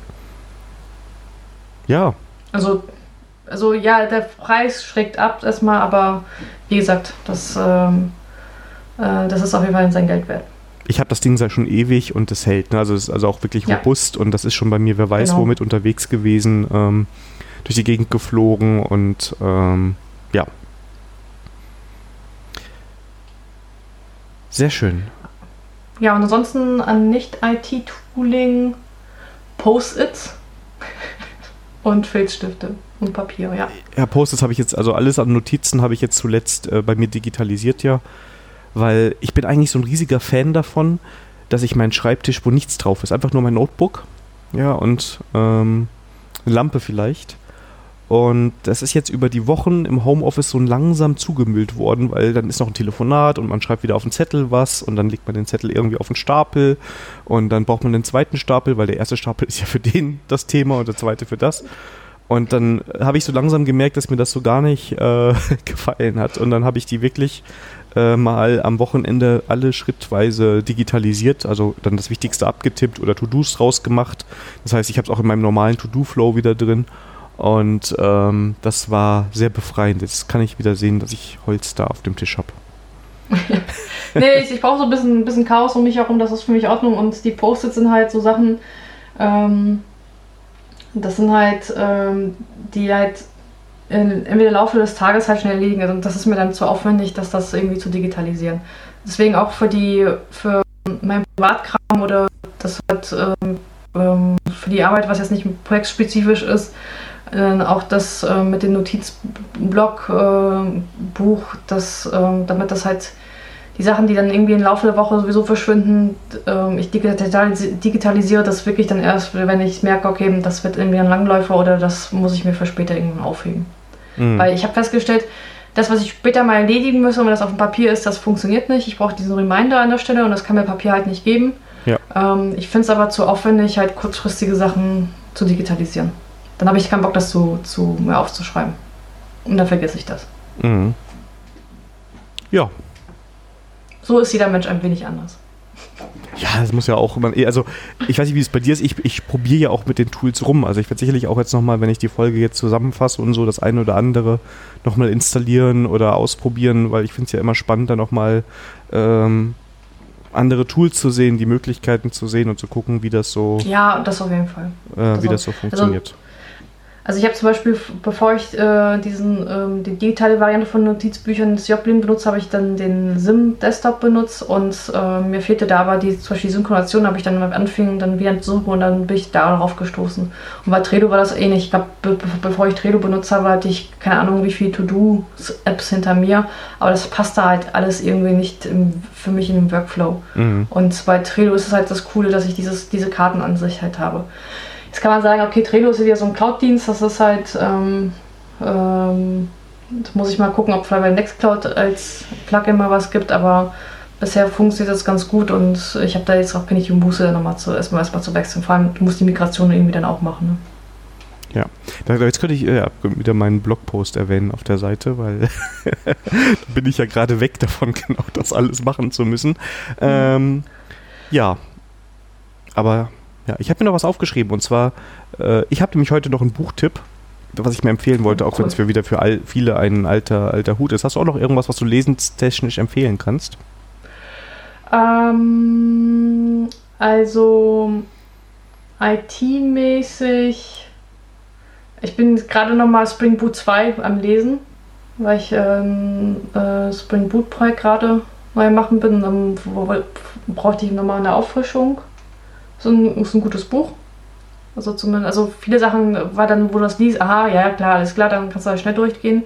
Ich denke mal aber auch, so wie das geschrieben ist, für jemand, der das erste Mal mit Spring in Berührung kommt, ist es ein cooler Einstieg. Und was ich als Nicht-IT-Buch als letztes gelesen habe, was ich cool fand, war. Ach, wie heißt das Buch? Ist von Sonneborn sein Weg nach Europa. Ins Herr Europäische Sonneborn Parlament. reist nach Europa oder nach Brüssel ja, oder sowas, genau. ne? Ja, genau. Ja, genau, nach Brüssel. Und er erklärt halt seinen Alltag als, ähm, ähm, als Abgeordneter. Und äh, also das ist eigentlich total witzig, aber auf der anderen Seite auch total erschreckend, wie Politik da an der Stelle funktioniert. also sehr empfehlenswert, das Buch zu lesen. Oh weh, oh weh. Ja, äh, was ich empfehlen wollte, ist auch ein alter Hut. Also es ist echt ein altes Buch, von daher äh, musst du dich hinter dem Spring Boot Buch nicht verstecken. Ähm, und zwar lese ich momentan Kanban in der IT. Das mir der gute André Wolf, äh, mit dem wir auch schon eine Folge hatten, ähm, ausgeliehen hat. Ähm, oder er hatte zwei, vielleicht hat er es mir sogar geschenkt, muss ich mal fragen. Und ähm, ich habe Kenman schon vorher gemacht und auch schon eingesetzt und alles, aber ich fand es nochmal richtig gut, das Buch nochmal so von vorne durchzugehen und nochmal so hinter jedem Konzept von Kanban nochmal so ein bisschen zu verstehen, was die Idee dahinter ist und ähm, kann das echt nur empfehlen. Also wenn ihr Kanban für euer Team in Betracht zieht oder einfach mal eine Alternative zu Scrum oder Wasserfall haben wollt, ähm, dann schaut euch das mal an. Das ist echt ein gutes Buch und das vom Klaus Leopold, der hat wohl auch ganz gute Trainings. Ähm, das ist ein Blick wert, das Buch. Und hast du auch ein Nicht-IT-Buch zu empfehlen? Ich, mir fällt der Titel nicht ein. Ich müsste jetzt sonst äh, sehr spontan hier. Ich weiß nicht, ich, Okay. ich, komm- also ich, ich sehe zwar das Bücherregal, aber ich kann gerade keine Titel lesen. Deshalb will ich jetzt auch nicht einfach ähm, irgendwo ähm, was empfehlen. Ähm, aber es gibt ein Buch, das ist eines meiner Lieblingsbücher. Es heißt, es muss nicht immer Kaviar sein von Simmel und es geht um einen Geheimagenten wider Willen. Das habe ich schon gelesen, als ich ein kleines Kind war, also uralt das Buch. Äh, spielt so während dem. Zweiten Weltkrieg und ich liebe dieses Buch. Es ist wirklich eine schöne, äh, tragische, aber auch sehr lustige Geschichte, wo es auch viel um Kochen geht. Also wenn euch der Kochen-Part gefallen hat, vielleicht gefällt euch auch deshalb. sehr cool. Nee, aber es ist wirklich ähm, eine sehr schöne Geschichte. Ähm, und wenn man so einfach mal was Leichtes lesen möchte. Ja, aber wie heißt das an? Egal. Äh, ich muss ja noch in anderen, in anderen. Folgen ich auch wollte dich jetzt auch nicht in die Bedrohung bringen. Oh nein! äh, Ja. Schön. Ähm, mir fällt auch gerade ein, ich hätte jetzt eben die Referenz auf den André anders machen müssen, weil die Folge, die mit dem André wahrscheinlich zu diesem Zeitpunkt schon rausgekommen ist, nehme ich erst morgen auf, damit nochmal so eine kleine Sandra-Pause im Podcast ist. Ja. Aber Sandra, du Dann kommst bekommen wieder, oder? Zeitreisen, bitte? Ja. Zeitreisen, du weißt, was Zeitreisen sagen? Fangen wir. Ja, äh, das, das hat etwas von Zeitreisen, ne? Das hatte ich schon mal. Ich weiß nicht mehr, wann. ich hatte das schon mal mit so Folgen, die ich dann in anderer Reihenfolge aus irgendeinem Grund rausbringen musste oder wollte. Ähm, das war dann auch verwirrend. Ähm, oder ganz am Anfang der Folgen, als ich angefangen habe zu podcasten, hatte ich ja sechs, sieben Folgen vorproduziert. Äh, was entspannt ist, weil dann hat man halt mal sechs, sieben, äh, nee, 14 Wochen ungefähr nicht zu produzieren. Aber dann mache ich halt immer wieder Pause und dann wisst ihr ja, wie das ausgeht. Äh, wenn da so ein bisschen knapper ist, da besser. Ähm, aber dann hat man auch für Zeitreisen und dann ist das mit dem Feedback immer schwierig. Aber hier habe ich gedacht, ich, ich hänge den André dazwischen, aber wir haben uns jetzt äh, sehr spontan entschieden, dass wir nochmal eine Folge zusammen machen wollen und dann haben wir uns auch sehr spontan für den 5. Mai entschieden, der heute ist. Und ja, deshalb, ja. Aber wir machen das nochmal, oder? Ja, gerne. Also mir, mir hat es wieder Spaß gemacht und ich habe auch keine Sorge, dass wir uns die Themen ausgehen. Wir würden aber auch, glaube ich, Themen machen, wenn sich jetzt jemand bei Twitter meldet. Ähm, dann würden wir uns das auch anhören und in Betracht Genau, ziehen. also ich kann über Gott und die Welt reden. genau. die nächste Folge ist dann über Frontend-Frameworks mit der Sandra. Oh, das, ist, äh, das, das könnte lustig werden. Ich, ich könnte auch über, ähm, über Hobbys anderer Leute reden. Ja, aber wir, wir würden uns immer über, über Feedback freuen. Ähm, gut, kein Feedback heißt schon, ist schon mal besser als ein Shitstorm. ja, genau. aber ähm, genau, wenn euch die Folge gefallen hat, dann äh, teilt uns das ruhig mal mit. Wir freuen uns dann. Ähm, äh, oder äh, schreibt uns auch sonst was, wenn ihr eine Frage habt oder eine Anmerkung oder ein Tool hier noch fehlt, was ihr total cool findet, dann äh, nehmen wir da bestimmt in irgendeiner Folge nochmal Bezug auf und ihr bekommt den Fame dafür. Ähm, und ansonsten interessiert es uns auch. Also ich finde es immer spannend, mich über Tools mit anderen Leuten zu unterhalten, was sie so einsetzen und was sie gut finden oder nicht so gut. Genau. Ja, und dann sind wir durch, oder Sandra? Ja, fürs Erste. Genau. Ähm, sehr schön. Sandra, also ich danke dir für deine Zeit. Äh, Ja, und ich danke wieder für die tolle Einladung. ja, immer wieder gerne. Gerne wieder. Ja, auf jeden Gerne Fall. wieder. Die Sandra und Daniel Show machen wir irgendwann mal groß. Und ähm, wobei das ja jetzt ja schon, ne? Äh, und ja, war schön, dass du da bist. Dich erreicht man bei Twitter unter Sandra Pasik und äh, Web und alles verlinke ich nochmal im ähm, auf der Webseite. Die Webseite heißt mies.me und die hat jetzt auch einen Blog und auch bald einen RSS-Feed, wenn ich fertig gebaut habe. äh, vielleicht habe ich es ja jetzt sogar zu diesem Zeitpunkt schon fertig gebaut. Mal schauen. Ähm, mich erreicht hier unter Herr Mies ähm, und privat erreicht ihr mich unter Daniel Mies. Und äh, gerade wenn ihr eine Antwort habt, dann solltet ihr auch immer den Daniel Mies berücksichtigen, weil den Herrn Mies nehme ich eher als Ausgangskanal als als Eingangskanal. Nicht, dass ich 200 Twitter-Kanäle parallel überwachen muss. Also ja, schreibt irgendwo hin, ähm, es kommt bei mir an, aber Daniel Mies geht am schnellsten. Genau, dann sind wir durch. Ich danke euch für eure Zeit und hoffe, die Folge hat euch gefallen.